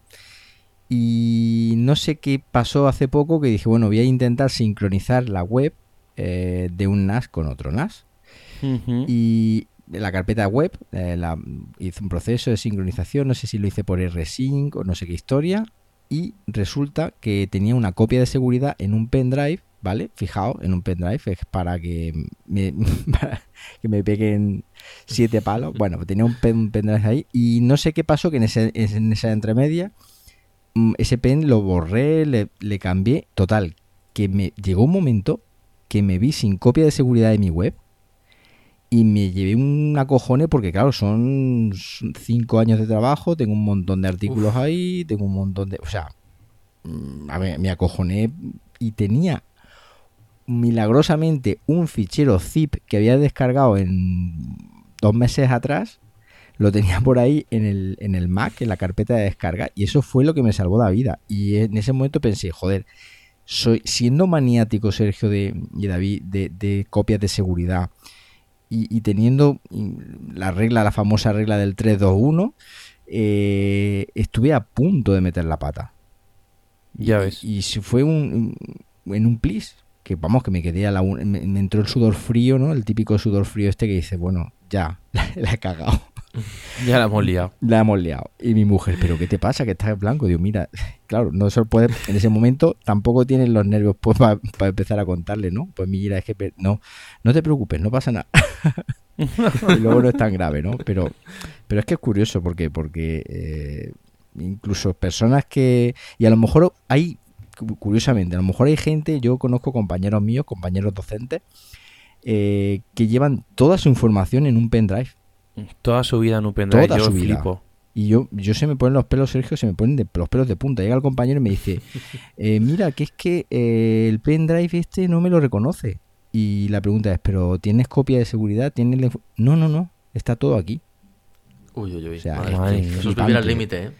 Y llevan ahí exámenes, llevan, claro, todo, imagínate un, docente, un docente de matemática o yo qué sé, de física y química que lleva un montón de años dando clase, que tienen eh, apuntes, que tienen exámenes, que tienen un montón de trabajo ahí y los llevan en un pendrive. Y yo creo que es por desconocimiento, ¿eh? Creo. Si yo pierdo más, si yo pierdo más pendrives que mecheros pierden los fumadores. Esa otra. o sea, si es que es exagerado. Yo, a mí los pendrives se me pierden. Yo, la mayoría de las veces, te digo una cosa. Eh, tengo que llevarme tal archivo a tal sitio. Lo paso al NAS, ¿sabes? Si no, y si es un archivo muy, muy gordo, como mucho me lo paso al móvil. ¿Sabes? Pero lo tengo en el NAS y ya está. O sea, si, mira, te compras cajetillas, muy sencillo. cajetillas de 24, ¿no? es muy sencillo. Si un pendrive de estos maluchos pasa a 3 o 4 o 5 megas por segundo y de mi casa puedo descargar a 30 megas por segundo, ¿para qué me lo quiero llevar en un pendrive? sí, pero que a día de hoy, mira, el tema de Dropbox y todo eso ha salvado mucho, mucho a la gente, pero, pero hmm, que yo se me ponen los pelos de punta, ¿no? Bueno, bueno. Porque vosotros, una pregunta, chicos. Vosotros sois unos puristas del NAS, eh, cultura NAS a tope. Eh, no utilizáis nubes, eh, generalmente por lo que entiendo, y sí que tendéis a utilizar vuestro NAS al 100%, ¿no? Pero ¿no sincronizáis las nubes en vuestro NAS? Dropbox en vuestro NAS, tenéis una carpeta ahí con todos los datos, un, clon, o, no hace falta, mm. no, no lo hacéis. Eh, para José Manuel. Yo sí, yo sí lo tengo. Yo yo, yo lo tengo. Tengo la información en mi, en mi PC, o sea, en el Mac, ¿vale? Con SyncThing, que es una utilidad de sincronización, la sincronizo con el NAS. Y el NAS, a su vez, hace copia de seguridad en, en, la, en la nube, pero no sincroniza. Es decir, eh, yo lo que tengo en, en, la nube son copias de seguridad. Que es diferente. Es decir, mm, yo voy creando copias de seguridad versionadas de tal forma que si en un momento dado pincho en un archivo, pues tiro para atrás X días y lo puedo recuperar. Pero no sincronizo. Yo lo único que tengo sincronizado es el Mac con el NAS. No sé si. ¿Sabes? Sí. Sí, sí, sí. Pero Yo por otra parte. Sí, dime, dime. ¿Has terminado? Sí, sí, sí. Yo por otra parte eh, no utilizo nada de nube.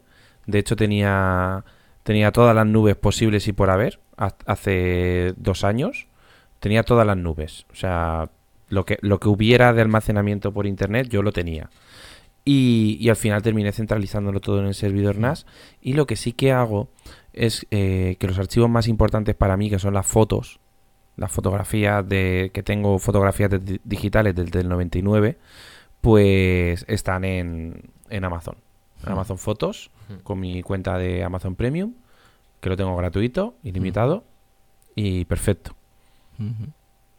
Es lo único que tengo sincronizado en la nube.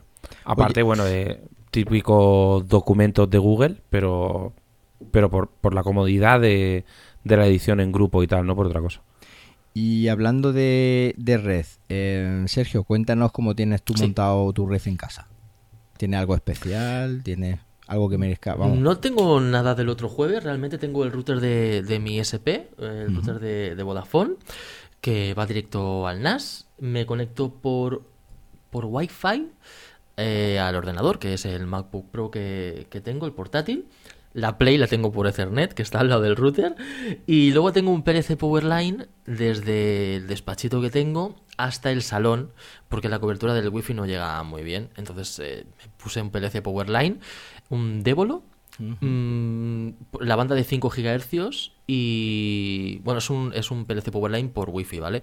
Entonces... Eh, pues nada, lo utilizo básicamente de repetidor por la línea eléctrica, paso la, señal de, de Ethernet hasta el salón prácticamente y ahí utilizo la red wifi de, del PLC Powerline y, y ya está, y la verdad es que tengo eso. Tiro bastante de wifi, no me gusta utilizar cables. Eh, sé que pierdo velocidad, pero oye, pues de alguna manera eh, gano en comodidad, ¿no? Mm. Yo podría conectar, bueno, no podría, sí con algún adaptador porque tengo solo 20 puertos USB tipo C en el portátil, pero, pero podría conectar un Ethernet históricamente y no, no lo he hecho nunca. Siempre he preferido eh, prescindir un poquito de velocidad para ganar comodidad y, oye, pues la verdad, tengo en casa 200 megas simétricos y pues, tampoco tengo eh, mayor problema en velocidad por perder, yo qué sé, ir al 50% a lo mejor de rendimiento, ¿no? Vodafone ha dicho, ¿no? Sí, sí, tengo Vodafone. ¿Y qué modelo de Devolo tienes? ¿De 500 o de 1200? 500 me parece que es. El de 500, sí. Pero el uso que le da es wifi para consumir contenido multimedia, no para jugar ni para... ¿no? No, para contenido multimedia eh, pasa todos los vídeos del NAS, eh, o sea, eh, el del PLC Powerline por Wi-Fi en el salón conecto un, un Nexus Player que tengo, un Android TV y luego los, los, móviles cuando estamos en aquella zona, ¿no? Y básicamente para, para tener internet en aquella zona, en los móviles y tal, y luego para, para para los vídeos que tengo en el NAS, para que se vean en el Android TV. Bastante trivial, bastante sencillo. Al final es un router con una extensión de un PLC Powerline para llegar un poquito más lejos. Guay, guay, guay. Bueno, bueno, pues seguimos avanzando, seguimos, seguimos exprimiendo a Sergio. Sí, sí, sí. Seguimos sacándole toda la información a lo que el hombre hace en su casa. ¿Has probado alguna otra? Dime, dime. que digo que lo que no sé si, si a lo mejor ha probado alguna marca, alguna otra marca de servidor NAS, algún modelo diferente. Sí, eh, eh, lógicamente el, Omega que os he comentado antes, el Synology que es el mío en propiedad y luego pues eh, QNAP, pues me he prestado varios, varios modelos de QNAP. de entre ellos destaco, no me acuerdo del modelo TS251, lo digo un poco de memoria. Era un modelo, el primer modelo híbrido que salió que tenía pues el sistema NAS de QNAP y luego tenía Android. Ah, me pareció bastante interesante y bueno, pues me lo propusieron los chicos de QNAP para, para hacer un review, me lo enviaron, me lo dejaron unos días y, bueno, me, gustó bastante. QNAP eh, me pareció que es muy, buen, muy buena marca de NAS. No sé vosotros si sois más de QNAP o de Synology. Yo reconozco que, que de Synology por, por su sencillez y sobre todo por, por las aplicaciones móviles, porque me, me gustan más que, que, las de QNAP. Creo que funcionan un poquito mejor para lo que yo hago, por lo menos. Pero QNAP, uh que duda cabe, es muy potente y. Y bueno, he probado estas marcas, tampoco he probado mucho más. Sí, pues el, el, el modelo que comentas con Android seguramente sería un TAS 268 eso, TAS. Era TAS 2 algo, sí, puede ser. Y el 51 creo que hicisteis la review del, del HS251. Ese que, que, es así para el, para el salón y tal. Que recuerdo haberla sí, visto. correcto. Exacto. Sí, sí, sí, sí. Otra cosa no, pero de servidores NAS me acuerdo de todo. ¿Y le ves, eh, Sergio, Es verdad, ¿le ¿eh? ves, le ves Sí. utilidad a Android en un NAS? Eh, la verdad es que no. No. Mm, Personalmente no. A ver, depende cada uno cómo vaya a utilizar el servidor eh, NAS. Quiero decir, eh, tener Android en un NAS básicamente es para conectarlo en el salón a la tele y a la vez conectarlo a Ethernet para que sea tu servidor de datos y además tu centro multimedia, el que tú tienes conectado directamente a la tele. Fuera de ahí, pues depende cada uno. Yo prefiero tener un NAS en el, en el despacho, básicamente para, para alojar ahí todos mis documentos, todos mis archivos, todas mis fotos, que sean mi, mi centro neurálgico de datos y eh, por extensión también servidor multimedia, pero como... eh, como plan B, ¿vale? Eh, como principal lo quiero como, como centro de datos, pero también es muy relativo. Hoy en día la verdad es que todas las televisiones Smart TV tienen Android TV o WebOS o un montón de sistemas que, que acceden perfectamente a cualquier tipo de NAS. Entonces tampoco veo tan necesario tener un, eh, un NAS eh, que tenga Android para conectarlo a la tele y tener pues ahí Kodi o diferentes eh, reproductores multimedia. Pero bueno, hay casos y casos. Para mí no es, pero para el que solamente quiera un equipo para todo, oye, pues es fantástico. Hmm, La verdad es que sí. Dale, David. Eh, luego, por otra parte, eh, ¿qué, es lo que, ¿qué es lo que más te gusta de, de este sistema operativo de Synology, el DSM? ¿Qué es lo que más me gusta? Sí, ¿qué, te, ¿qué es eso que Mm. dices? Uy, sin esto no podría vivir. Pues la verdad es que cuando te acostumbras, la verdad es que me, me- me gusta todo, pero sobre todo utilizo las cosas básicas, ¿eh? Básicamente las, la- las aplicaciones móviles, pues eh, de Download Station, eh, prescindo completamente de Photo Station. mm. Quizás es por la máquina que yo tengo, pero me va muy lento. Sí, Sí. que tengo las fotos en el NAS, pero no utilizo Photo Station, la verdad. Em, Download Station me parece la clave. O sea, yo puedo estar eh, en un restaurante, me envían un archivo de Mega, Sergio, descárgate esto que te lo paso por Mega. Tú coges el link de Mega, lo metes en Download Station y te lo bajas. Eso es, una brutal. maravilla. Una auténtica maravilla desde cualquier parte del mundo. No tienes por qué estar en tu casa. Y lo mejor, que yo lo bajo desde el iPhone, estando en un restaurante fuera de casa, y se me baja en mi casa. Que es que ni gasto datos de descarga. Sí, porque Me además es que es un, lo tengo- es un control remoto, ¿no? Claro. Hmm. Claro, Sí. exacto, es un control remoto, sí, sí, sí. Entonces, Download Station me gusta mucho, me gusta lógicamente File Station, que es como accedes a los datos de, de Synology, y Note Station, lo que os he comentado antes, en mi pantalla de inicio del iPhone tengo estas tres aplicaciones de Synology, eh, Download Station, eh, File Station y Note Station, y es una maravilla el tener tu propio Evernote, pero sin la dependencia de un tercero, sino que lo gestionas todo tú desde tu, tu propio servidor NAS.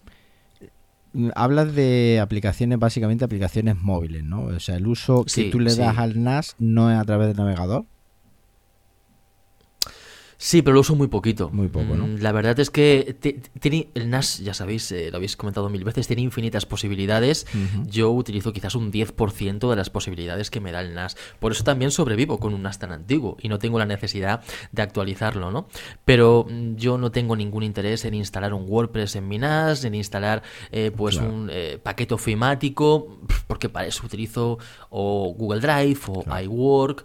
Mm, Entonces yo básicamente lo que os comento, las los servicios básicos y luego pues lo típico del LNA para desde eh, la televisión, desde Android TV, pues poder acceder al contenido que tengo en el NAS o desde la PlayStation también por DLNA acceder al contenido que tengo en el NAS. Eso es lo que el servicio que yo le doy al NAS. Tiene infinidad de cosas, quizás yo no soy el mejor ejemplo, pero No, pero pues es mira, como lo uso te voy a decir una cosa. eh, me encanta, me encanta en el sentido de que, de que no se trata de tener el último grito en servidores NAS y comprarte lo último. Si tú en ese caso eh, eres una persona que, que tu uso es el que es, pues te vas a arreglar a lo mejor con ese 213J durante mucho tiempo y lo vas a disfrutar un montón. O sea, no se trata de decir, porque tú a lo mejor ahora mismo te vas a comprar un, yo qué sé, un DS216 Plus 2, que es una, ya con un procesador Intel y tal, pero tú en realidad seguirías haciendo lo mismo, con lo cual, mm, en ese caso o en tu caso, teniendo ese, mm, no es necesario cambiar. La gente No. Exacto. Para usar Exacto. Sí que es verdad que ganaría Sí, Sí que es verdad que ganaría velocidad a la hora de entrar en el entorno web, eh, porque lógicamente cuando yo entro en mi entorno web de, de- del NAS, de Synology, pues va un pelín lento. Tampoco es ningún drama, estoy acostumbrado, pero no es aquello que es instantáneo. Entiendo que si tengo un NAS de última generación con procesador Intel y con más RAM seguramente, pues todo irá más fluido y será todo un poquito más instantáneo, ¿no? No es mi caso, pero bueno, como, como os digo, tampoco entro básicamente por el entorno web, lo hago todo por las aplicaciones móviles y me van bien, pues la verdad es que tampoco tengo necesidad de más, sí. Sí, la verdad es que, que cuando te apañas, o sea, hay- no hay algo que más me guste a mí que, que el tema de apañarse con lo que uno tiene Hmm. y, y si, y si le estás, si le sigues dando el mismo uso a algo, ¿para qué lo vas a cambiar? En su día te funcionaba, ¿no? Eso, eso la verdad es que me gusta mucho. Es curioso, chicos, lo de lo de el tema de fotos. El tema de fotos ahora mismo en Synology lo tienen, está muy bien, pero es una aplicación extremadamente lenta. Y no es. Sergio, porque tú tengas un... de- que sí, que lo, lo será en, en parte, ¿no? Hmm. Pero nosotros conocemos gente que tiene, eh, oyentes que tienen eh, servidores NAS de Synology con procesadores más, más avanzados, más potentes, y es una, una aplicación la de fotos que está muy bien, pero que le falta un puntito de rendimiento y no sé por qué. No sé por qué. por qué No se entiende, Al no fin se y al cabo son porque- fotos en streaming, ¿sabes? Claro, y fíjate que la aplicación de Note Station, que podría pasar Mm. exactamente lo Sí. mismo, no pasa. Sí. Tú abres Note Station y arranca al instante desde, el- desde el iPhone, por ejemplo, ¿no? Mm.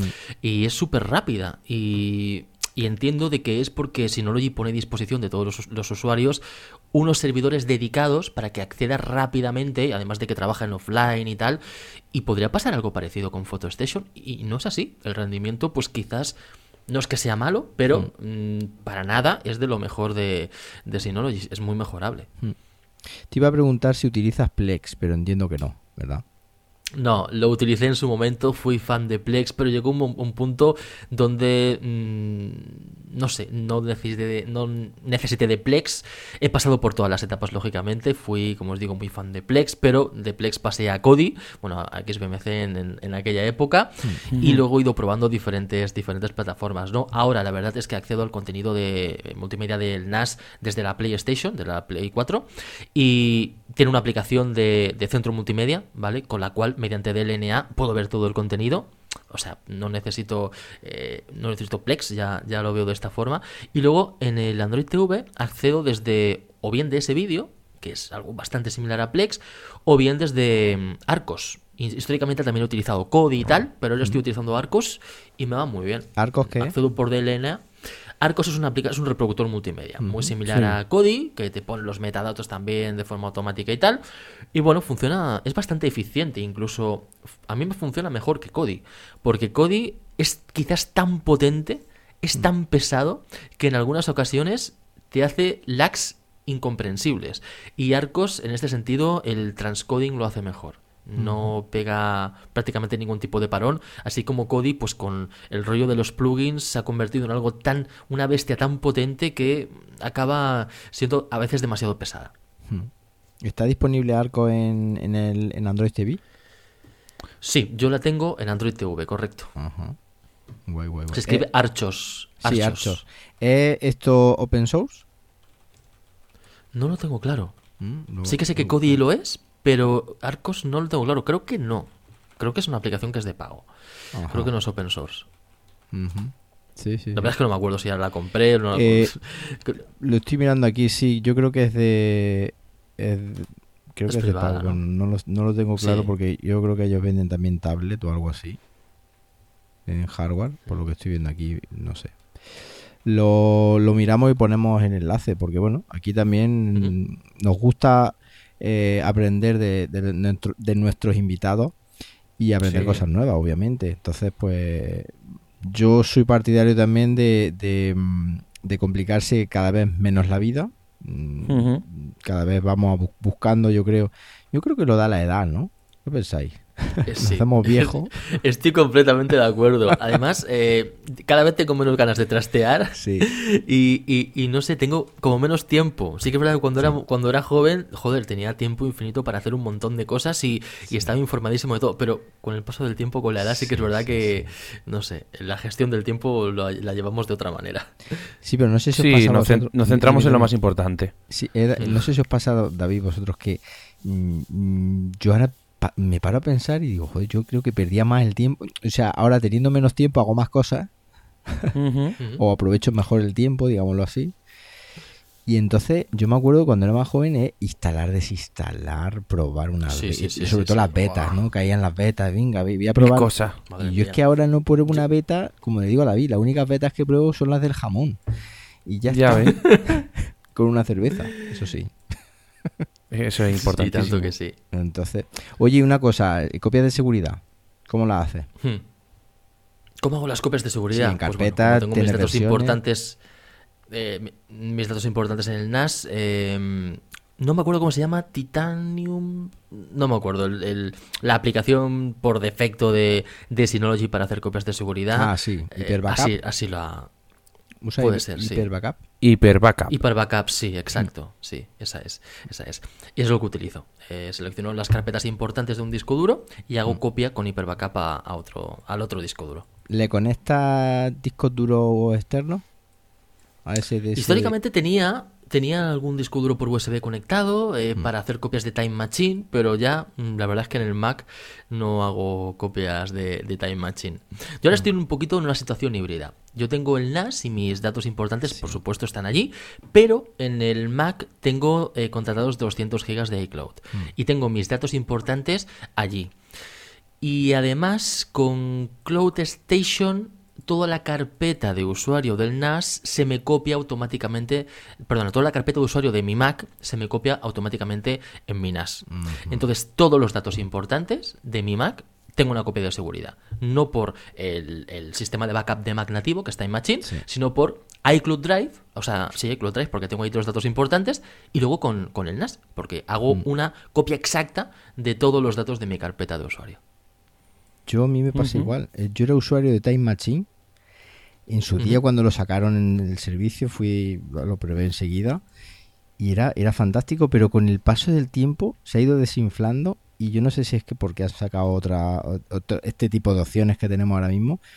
Pero lo veo un sistema lento, pesado. Y sobre Sí. todo que no es necesario para disponer de un fichero de una determinada versión pues en el NAS lo puedes gestionar directamente. Y mira que puedes usar copias de seguridad Time Machine en, en el servidor NAS, pero es que yo ya hace Mm. años que no, que no utilizo Time Machine y no he tenido ningún problema, ¿eh?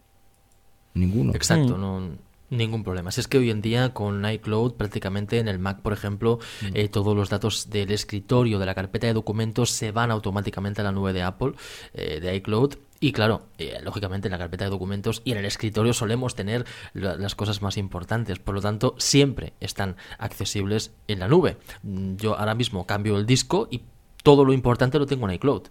Eh, prácticamente no perdería nada. Lo de la carpeta de descargas, que lo tengo en el NAS, y alguna cosita de la carpeta de, de usuario del Mac, pero claro, ahora con, eh, con la nube, pues tenemos una réplica casi casi completa Claro. de todo el contenido del ordenador. La podemos hacer igual con el NAS, ¿eh? Yo lo, lo hago de una forma, como os digo, híbrida. Muy bien, muy bien. David, ¿qué pasa?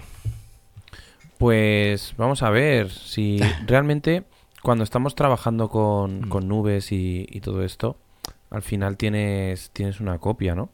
Pero, a ver, a mí ahora lo que me, lo que me interesa, ¿vale? Eh, vamos a ver. ¿Qué nueva...? Es esto es una pregunta que le hacemos a casi todos los, los que vienen a- aquí a Cultura NAS, todos nuestros invitados. ¿Qué nueva funcionalidad eh, o nuevas funcionalidades le pedirías a, a- a futuras versiones de, de un servidor NAS? Pues mira, fíjate, yo, eh, ya que estamos hablando del Mac, yo le pediría a Synology, por favor, que sacara aplicaciones para Mac. Son geniales las aplicaciones de Synology en iOS y en Android. Son brutales, a mí me dan la vida, me, me- me encanta utilizar, eh, acceder a mi NAS por el iPad, por el iPhone, por, eh, por Android. Y me encantaría hacer lo mismo desde el Mac.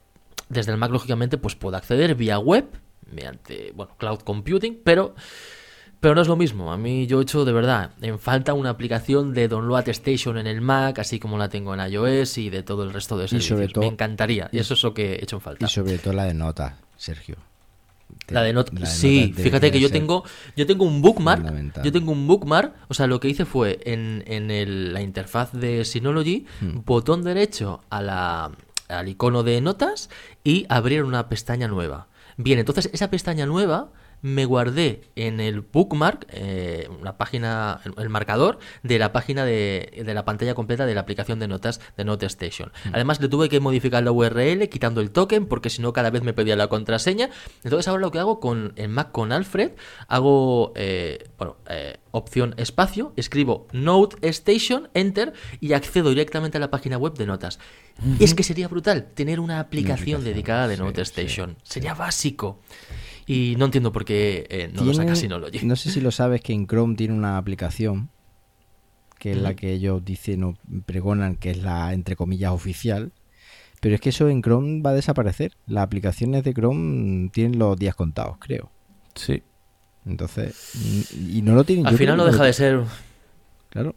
no deja No. de ser un, un acceso web, ¿no? Claro. Por lo tanto, Sí.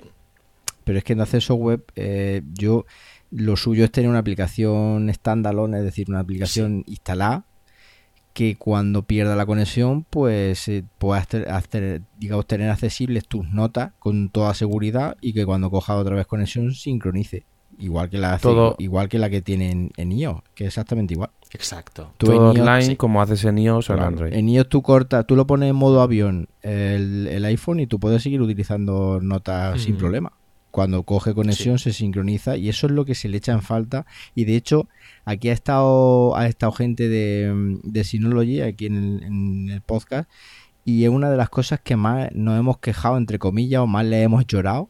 Que, que, Sí. que la gente que, que- que tengan en cuenta esa, esa cosa. Porque es que además Sergio es curioso, ¿no? Porque, por ejemplo, Synology fueron los pioneros en sacar aplicaciones para Apple TV. Ujú. O sea, los en- eh, ahí tienes tu, tu de ese vídeo, tienes tu de ese foto y, bueno, creo que esas dos solamente, pero fueron pioneros, ¿no? Entonces, eh, no sé, y yo creo que las notas hay en el Mac, no todas obviamente, porque a lo mejor yo creo que todas tampoco tiene sentido, pero sobre todo las notas, yo he hecho en falta la- las notas. Ah, Sí, sí, desde luego. Coincido 100%. Muy sí, bien. porque al final eh, aplicaciones como Video Station, Download Station y todo esto, pues, oye, Download Station también sería bueno que descargaras Hmm. y descargara directamente en el, en el NAS, Hmm. pero, pero bueno, eh, no es tan necesaria, no es tan productiva como la de notas. Hmm. Yo ahora tengo, Sí, sí, la de notas es la clave. Tengo un truquillo para el tema de mm, para el tema de descarga, os lo voy a contar aquí, no sé si Sergio te puede servir. Yo lo que hago es que eh, no sé si sabes que Download Station puede monitorizar una carpeta. No sé si lo, lo sabes. Monitorizar una carpeta que tú le puedes decir Claro, que todo el torrent que entra en una carpeta te lo descarga exacto, automáticamente. Te lo ¿no? descarga automáticamente. Sí, sí, sí. Entonces yo lo que tengo ahora mismo es una, una carpeta en, en Google Drive. Con lo cual, cuando... Ujú. en- bueno, pues lo puedes tener en Google Drive, que es lo que te digo que ahí juega un Vale. poco con la nube pública. Con Hazel, cuando cae un torrent en la carpeta de descargas del Mac, automáticamente Hazel lo mueve a esa carpeta de Google Drive, se sincroniza con el NAS, cae a la carpeta monitorizada y comienza la descarga. Y se descarga. Mm, interesante. Entonces no necesitas, Interesante, sí, sí. claro, no necesitas tener eh, una aplicación para subir ahí. Ah, De hecho, es totalmente transparente. Yo descargo un torrent, cae ahí a la carpeta de descarga, Hazel lo mueve a la carpeta monitorizada y ya está. Y comienza la descarga. Y de hecho, pues es súper cómodo. Yo antes me pues tenía, en cuenta. tenía un plugin, creo que también tiene para Chrome, pero ya lo he dejado de usar, porque con eso es súper cómodo. Y ya si quieres ver el estado de cómo están las descargas y tal, pues te bajas al iPhone y ahí ya ves las que están completas, las que no están completas y todo el tinglado. Sí, al final lo que más echa de menos es eso, ¿no? El iniciar descargas directamente desde el Mac sin pasar por, eh, por la interfaz Claro. web, ¿no? De, de Synology. Eso está, es un buen truco, sí, sí, lo tendré en cuenta. Así que Eso es lo que, lo que hago yo con, con RTorrent y lo tengo, bueno, con RTorrent o con cualquier cosa que pueda utilizar. Eh, y lo tengo todo desde cualquier dispositivo. O sea, ya sea desde el móvil, desde el portátil, desde la tablet, desde el móvil de mi mujer, mm, desde el ordenador del trabajo, cualquier torrent que baje a cualquier carpeta de descarga de dispositivos que yo utilice, terminan llegando al NAS mm, de formas mágicas y maravillosas. pero, es que en el móvil es, eh, si utilizas Synology, es, fantástico. O sea, el móvil Ah. es estupendo. Porque de abrir en, pum, Mm. DSGet. Y automáticamente Sí, sí, sí, va al NAS de cabeza. Yo directamente me lo descargo y, y hago que se- y tengo la carpeta de descarga sincronizada con la del con la del NAS también. Todas las carpetas de descarga las tengo sincronizadas. Y al final es lo más cómodo porque lo haces igual en todos los sitios. Simplemente te descargas el punto torrent y no piensas. O sea, Mm. solo te lo bajas.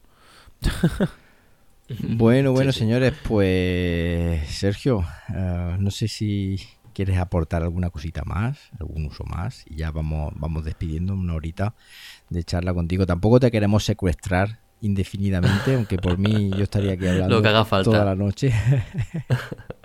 Lo que haga falta, chicos. Nada, que- que, sois un pozo de un pozo de cultura NAS y es un placer escucharos y, y que nos ayudéis. Muchísimas gracias por ayudarnos a mejorar un poquito eh, el uso que hacemos de nuestros NASes, que, que es una labor muy, muy importante, la verdad. Muchas gracias, Sí. chicos.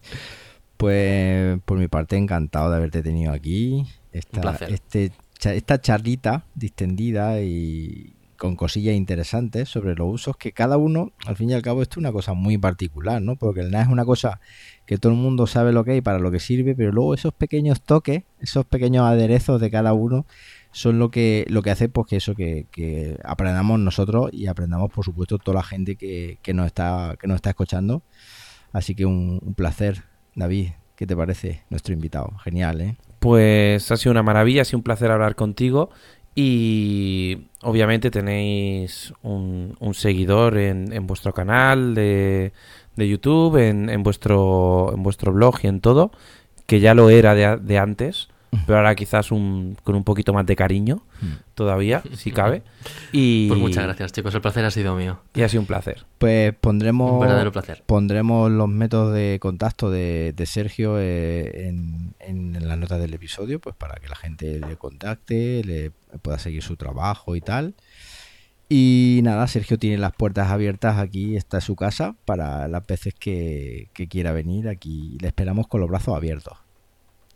Muchísimas gracias, chicos. Así lo haré. Cuando me necesitéis, igualmente, solo tienes que llamarme y aquí estoy. Lo sabemos, lo sabemos. Porque además es una persona súper abierta. Es decir, eh, una persona que, que yo cuando te he contactado, bueno, es increíble, contesta, eh, ayuda, bueno, encantado. Y eso que no te conozco personalmente, pero, pero encantado, ¿eh? Maravillado.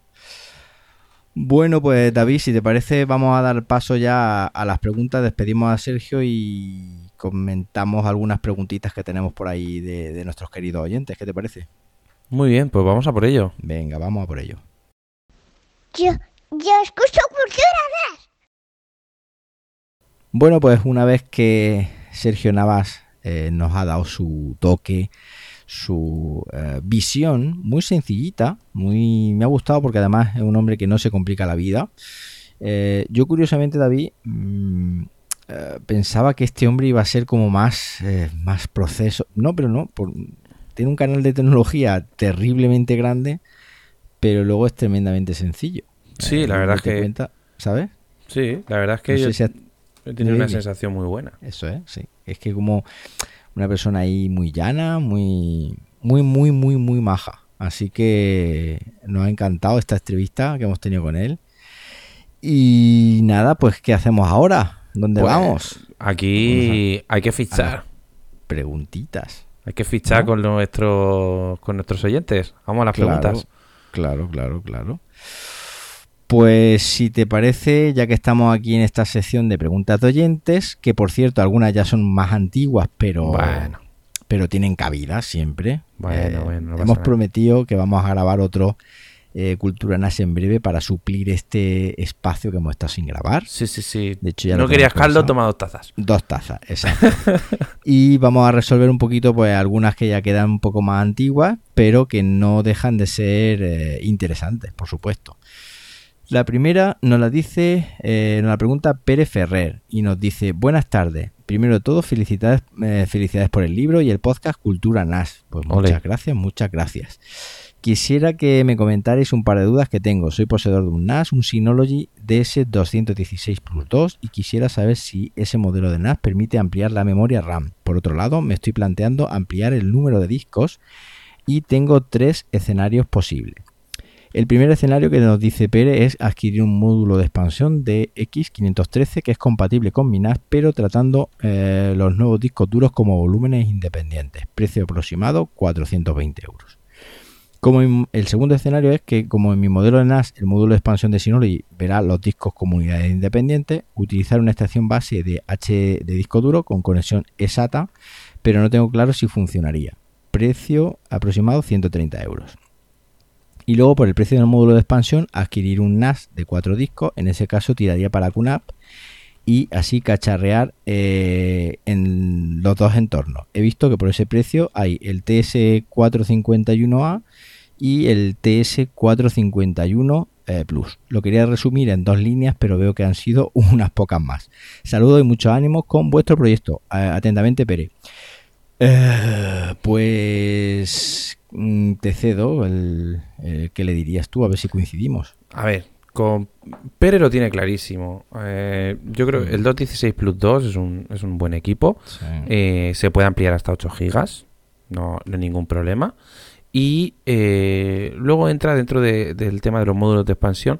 Yo siempre he pensado que los módulos de expansión, en este caso, de un equipo de dos discos, que vale un 216 Plus 2 unos 330 euros más o menos. Eh, le vas a meter una unidad de expansión que es vale que es de disco de 5 discos duros y tal pero que vale casi 450 euros Sí, no claro. sé Mm, no lo veo no lo veo mucho entonces eh, yo le diría que, se- que fuera por otro servidor NAS si encontrara algo de mercado de segunda mano me refiero para vender este pues, pues podría ser un punto de partida para, para adquirir un servidor NAS un poquito más grande. Hmm. Y mi consejo, no sé yo por qué se quiere cambiar a QNAP. Mm, Yo te voy a decir una cosa. A mí me da la sensación de que no se quiere cambiar a QNAP. Lo que quiere es tener un segundo NAS, creo. Ah, bueno, eso... ¿Entiendes? sí. Porque dice que en ese caso tiraría para QNAP y así cacharrear los dos entornos. Correcto, correcto, correcto. Pues, ¿Sabes? Eh, Es que yo creo, por eso te iba a decir que yo creo que esa sería Sí, una sí, solución buenísima, porque tendría, eh, como tenemos nosotros, la visión de los dos. Incluso pueden comunicarse. Yo tengo sincronización entre un Synology y un QNAP y sin problema. Yo lo veo, yo lo veo, sí. Yo iría a por Ya entre esos dos Perdón. que nos pone, el Por- 51A. sí. Sí, Ujú. 51 Entonces, Plus. el, claro, es que es lo que quiere, en lugar de tener un módulo de expansión de, de cuatro bahías, pues, pues coger y, y meter un, un servidor NAS de cuatro bahías, claro. A mí me gusta, a mí personalmente me gusta un pelín más el 451A. Ahora mismo, sinceramente, de precio mm, no lo sé seguro, Sí. pero pero el procesador del, del 451A me gusta más. Y prácticamente eso es lo mismo, tiene el tema de la conexión USB, el lector de tarjetas, sí. Bueno. en blanco, no sé. Es una chorrada, Sí, ¿no? sí. Pero Bueno, pues ya está. Ya nuestra opinión es esa. Eh, por ese precio, si es que no ha hecho nada ya este hombre, porque la pregunta ya es antigua, tal vez un NAS de cuatro discos, QNAP, pues si es cacharrero encima, pues perfecto. Bueno, pues vámonos con José Manuel Bernal. Mi tocayo dice: Hola José Manuel, soy seguidor tuyo de tu podcast, de Telegram, etcétera. Ahora estoy eh, más enfrascado en tu libro, me está encantando. Pues muchas gracias. Tengo dos NASes de Synology y cada rato aprendo algo nuevo. Eh, escribite por tener algunas dudas con respecto al acceso desde fuera. Tengo un dominio de tipo noip.org y en mi router tengo abierto un puerto hacia el NAS, de modo que desde fuera sí que si escribo lo que sea noip.org, dos puntos y el puerto, accedo a la página de Synology. Mi pregunta es si puedo hacerlo sin necesidad de escribir eh, el puerto 5000 o en este caso, da igual. Por otra parte, si decido crear mi página web con otro dominio de los dominios de no IP y la alojo en el NAS, también tendría que indicar el puerto o igual en el caso de un blog. Eh, ¿Existe alguna posibilidad para acceder eh, desde dentro de con la misma dirección noip.org en lugar de la IP local del NAS? Creo que se llama NAT eh, Loop o algo así, pero no encuentro cómo hacerlo. Mi router es un Asus AC88U, no tan potente como el tuyo, pero punto suspensivo. Y finalmente, ya te pregunté en el grupo de Telegram, ¿sabes si de alguna app para catalogar mi revista en PDF? Jeje. Ah, muchísimas gracias, encantado de tratar contigo. Un abrazo desde Córdoba. Bueno, pues mm, me escribe a mí, pero David se da también por aludido. Hombre. Eh, vamos a ver. Eh, Nat Loopback. Esto en el Asus lo tienes sí o sí. Sí, Eso bueno, está claro. No habría ningún problema. No sé si viene activo por defecto. Creo que sí. Creo que sí. Que viene activo por defecto. Y luego eh, el tema del, del puerto, pues si utilizase los puertos estándar con Virtual Host, como estábamos hablando tú y yo eh, fuera de micro, no habría ningún problema, ¿no? No, a ver, cuando, cuando, cuando tú activas el, servidor web, directamente cuando accedes a, a la, sin poner ningún tipo de, de puerto, entra directamente al, al servidor web por el puerto 80 y ya está. Activas el virtual host, pues ya puedes tocar un poquito más. Y luego el tema que comenta de si puede utilizar el, el no IP sin, sin escribir el puerto 5000. Eh, depende del operador, porque, por ejemplo, con Movistar, tienes que escribir el puerto obligatoriamente para hacer desde fuera. Y yo, por ejemplo, con, con Yastel, cuando accedo a, al Synology, simplemente pongo el synology.me y él ya solo detecta que se tiene que redireccionar al puerto 5000 y entra. O sea, es, un- es diferente, Bueno, resuelve el nombre. Pero podríamos cambiar el puerto de acceso, Sí, sí, sí. un puerto, ponerle el puerto, por ejemplo, por el 443 Ujú. Y, y entrar por HTTPS. y entrar y con un virtual con un host virtual con un subdominio el que tiene él puede entrar directamente a la administración de la página del Synology sin problema Eso está ¿no? Sí, eso sí. ya como como él lo vea como él em, decida porque vamos que no de hecho lo hemos estado tú y yo hablando con Sí. el tema de los host- del virtual host puedes hacer eh, lo que quieras con, con los mismos puertos Eso está claro. ya simplemente juega con el nombre del, de la URL. Bueno, pues eh, ya nos contará, nos contará. Ah, y por cierto, el tema de catalogar la revista en PDF. Ah, sí. Hemos hablado de, de uno en QNAP que ha sacado que a ti no te gustaba. Y no sé si en Synology existe algo así que para catalogar revistas, no, no me queda claro. Pues no lo sé, tú- pero, pero seguro que se puede instalar algo porque hay una barbaridad de repositorios para Synology Sí, y no me acuerdo ahora mismo cómo se llamaba, sí. pero... Pero es que mm, luego no entiendo muy bien, porque catalogar la revista en PDF no sé hasta qué punto. Me refiero que, eh, bueno, eh, imagino que él será para ver portadas y tal, porque Claro. simplemente con, con carpetas y tal se podría hacer, pero si Sí, ya pero- quieres ver metadatos de la revista, a lo mejor, ¿no? Supongo que será como te- tener como un plex de Un revistas. plex de revistas, sí. Eso, bueno, lanzamos aquí la pregunta por si alguno de los que nos escucha pues se le ocurre o tiene algo que utilice y, y que nos amablemente nos quiera nos quiera alumbrar y en el próximo episodio si es que tú y yo no hemos encontrado algo parecido pues lo, podemos comentar si te parece Yo sé que hay de cómics, de revistas no lo sé. bueno Pero pues eh, esto es cuestión de, de enterarnos igual existen o igual no. Eso ya no lo sabemos. Bueno, pues vamos con otra preguntita. Santiago Martínez Moreno dice, buenos días. Primero de todo, agradeceros por el gran trabajo y la labor didáctica que hacéis. Desde que descubrí el podcast en sus orígenes, mi forma de ver el mundo del NAS cambió completamente, lo cual hace que hoy os tenga que formular esta pregunta. Pues venga. Actualmente dispongo de un Synology DS115J, pero con la actualización a DSM 6.1 me lo ha dejado para el arrastre por lo cual me estoy planteando un cambio, el uso que le doy principalmente para eh, realizar descarga y posteriormente reproducirla en la televisión a través de DLNA y como lugar donde guardar todos mis archivos que a su vez estos se sincronizan con Google Drive a través de CloudSync. También hago copias de seguridad de mi Mac por Time Machine. O sea que este hombre lo que hace es usar el DS15J A full. a full, porque es lo que es para lo que para lo que está diseñado, para justo el uso que le da este eh, Santiago Martínez. He estado mirando varios modelos, pero no sé por cuál decidirme. Creo que para el uso eh, que le doy, un DS116 o un DS216J estaría bien, aunque estoy abierto a sugerencias. Espero que me podáis ayudar. Muchas gracias por todo y tal. Eh, tengo por data tengo instalado un Western Digital Red de un tera, del cual está a la mitad, por lo que mis necesidades de almacenamiento no son muy exigentes. Mm, DS116, yo creo, ¿no? Mm, ¿O no? mm. Yo es que... Como combina con la nube a través de CloudSync, ¿sabes? O sea, va a, ca- va a notar cambio, realmente. Porque ten en cuenta que el 115J que tiene eh, es una gama bastante inferior al, al DS116 y estamos hablando de un procesador en el 115J de 800 MHz, un solo núcleo, no pidan mucho. Sí. No pasamos a un doble núcleo de 1,8 GHz con motor de cifrado por hardware y, y un giga de RAM que cuad- cuadruplica Sí. eh, la capacidad de RAM que tiene. Entonces, yo creo que si ahora mismo se está apañando con, aunque vaya un poco arrastrándose, si Sí. cuando pase el 116 va a notar un cambio. Sí, claro, yo de todas maneras el tema de arrastrándose, no sé, con DS, DSM61. No sé, sí, tampoco, ten en sí. cuenta, a ver, José Manuel, es un 800 MHz con 256 sí. megas de RAM. Claro, claro. Es que Es que poco, sí. solo para Sí, solo, solo para servir la web de, Sí, de DSM ya le Sí. costará. ya le costará, sí, sí. Bueno, pues. sí me ha sorprendido decida, todo lo que hace. Sí, que- sí. De hecho, por eso te digo que lo tiene a full Lo tiene a ahora full. mismo. Mm.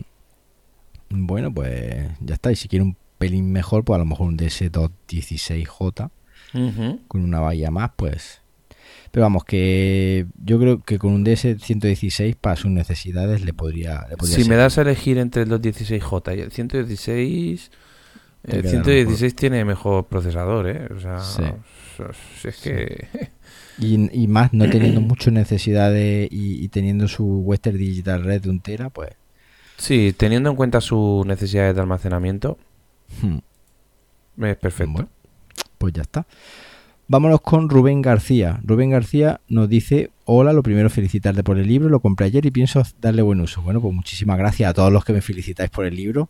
No hemos hablado de él. eh, para el próximo episodio vamos a hablar un poquito del libro. Eh, llevo unos días escuchando el podcast y he visto que ayudáis a vuestros oyentes con los NAS, y lo cual es un detallazo. Si eh, no es mucha molestia, a ver si me podéis solventar dos dudas que tengo en mi NAS. Soy nuevo en esto del NAS, me compré un QNAP TS253A y la verdad es que estoy muy contento. La intención inicial era Plex, pero veo que ofrece muchas más capacidades. Bueno, tengo un problema y una duda con Plex eh, sobre QNAP.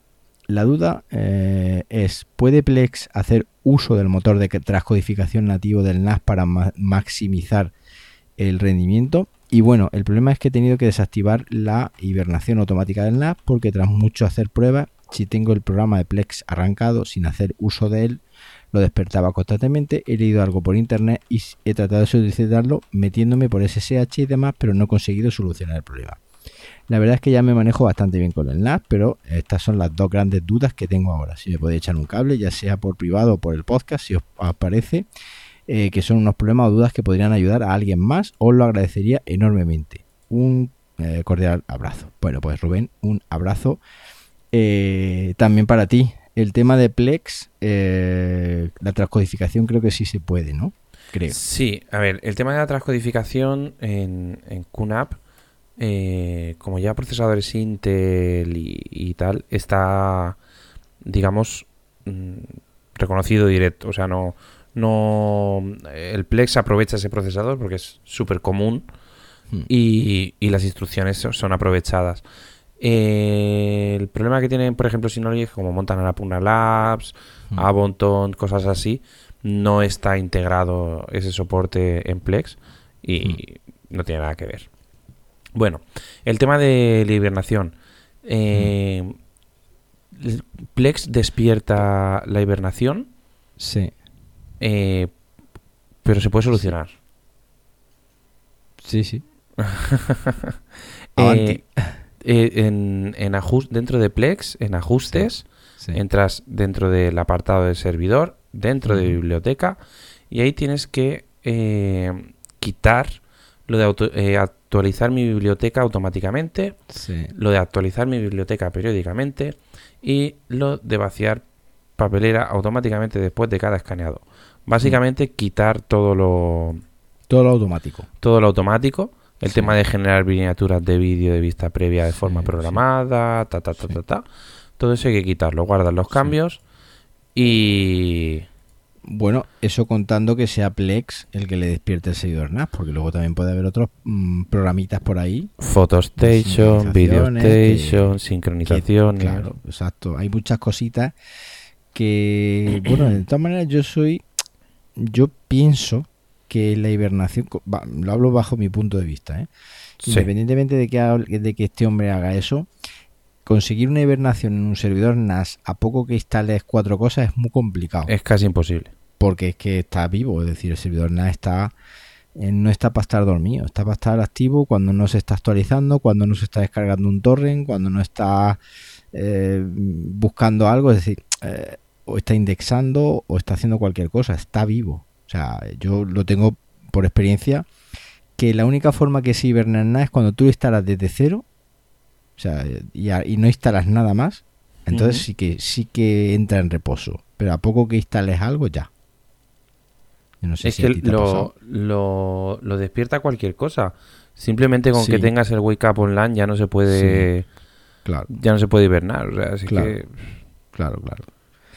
Así es.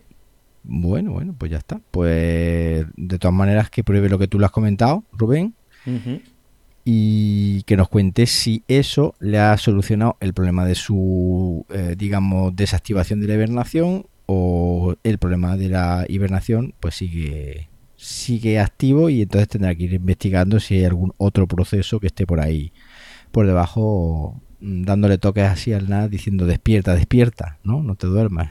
Exacto. Y hablando de dormir, pues yo creo que ya es hora de dormir. Eh, Sí. Son casi las X horas de la madrugada. Son más de las 10 y cuarto. Más de las 10 y cuarto. y yo creo que ya le hemos dado un repasito. Nos han quedado unas cuantas preguntas en el tintero que eh, espero y te emplazo a ti a la semana que viene. Yo me comprometo a preparar un guion nuevamente, Perfecto. darle forma a esto, incluirlas ahí y grabar un nuevo episodio porque tenemos muchas cosas que contar. Pues yo creo que sí. Tenemos que hablar de una nueva camiseta, de un libro, tenemos que hablar de un Synology Workshop de Barcelona, tenemos que hablar de muchas cositas, muchas cositas. Pues ¿Te parece? yo creo que la semana Vamos a intentarlo por lo menos, ya que está caña. buenecito, ya que ya que no tienes mocos ni tienes Buah, ahora estoy a tope. to- crucemos madera, o sea, toquemos madera, crucemos los dedos, Iba a- crucemos madera, qué cosa. Crucemos madera. Crucemos y- madera. Y vamos a tocarnos los dedos. Pues nada, eh, hasta aquí el episodio número 24 ya, Dios mío, del podcast Cultura NAS. Muchísimas gracias como siempre por el interés que habéis mostrado y por estos minutitos que nos habéis dedicado a su escucha. Si os ha quedado alguna duda o queréis más información sobre lo que David y yo hemos hablado, pues lo podéis, eh, podéis contactar con nosotros bien en la cuenta de Twitter, arroba JM Ramírez, que es la mía de un servidor, o en la cuenta de David Aragón, que es arroba David Aragón G.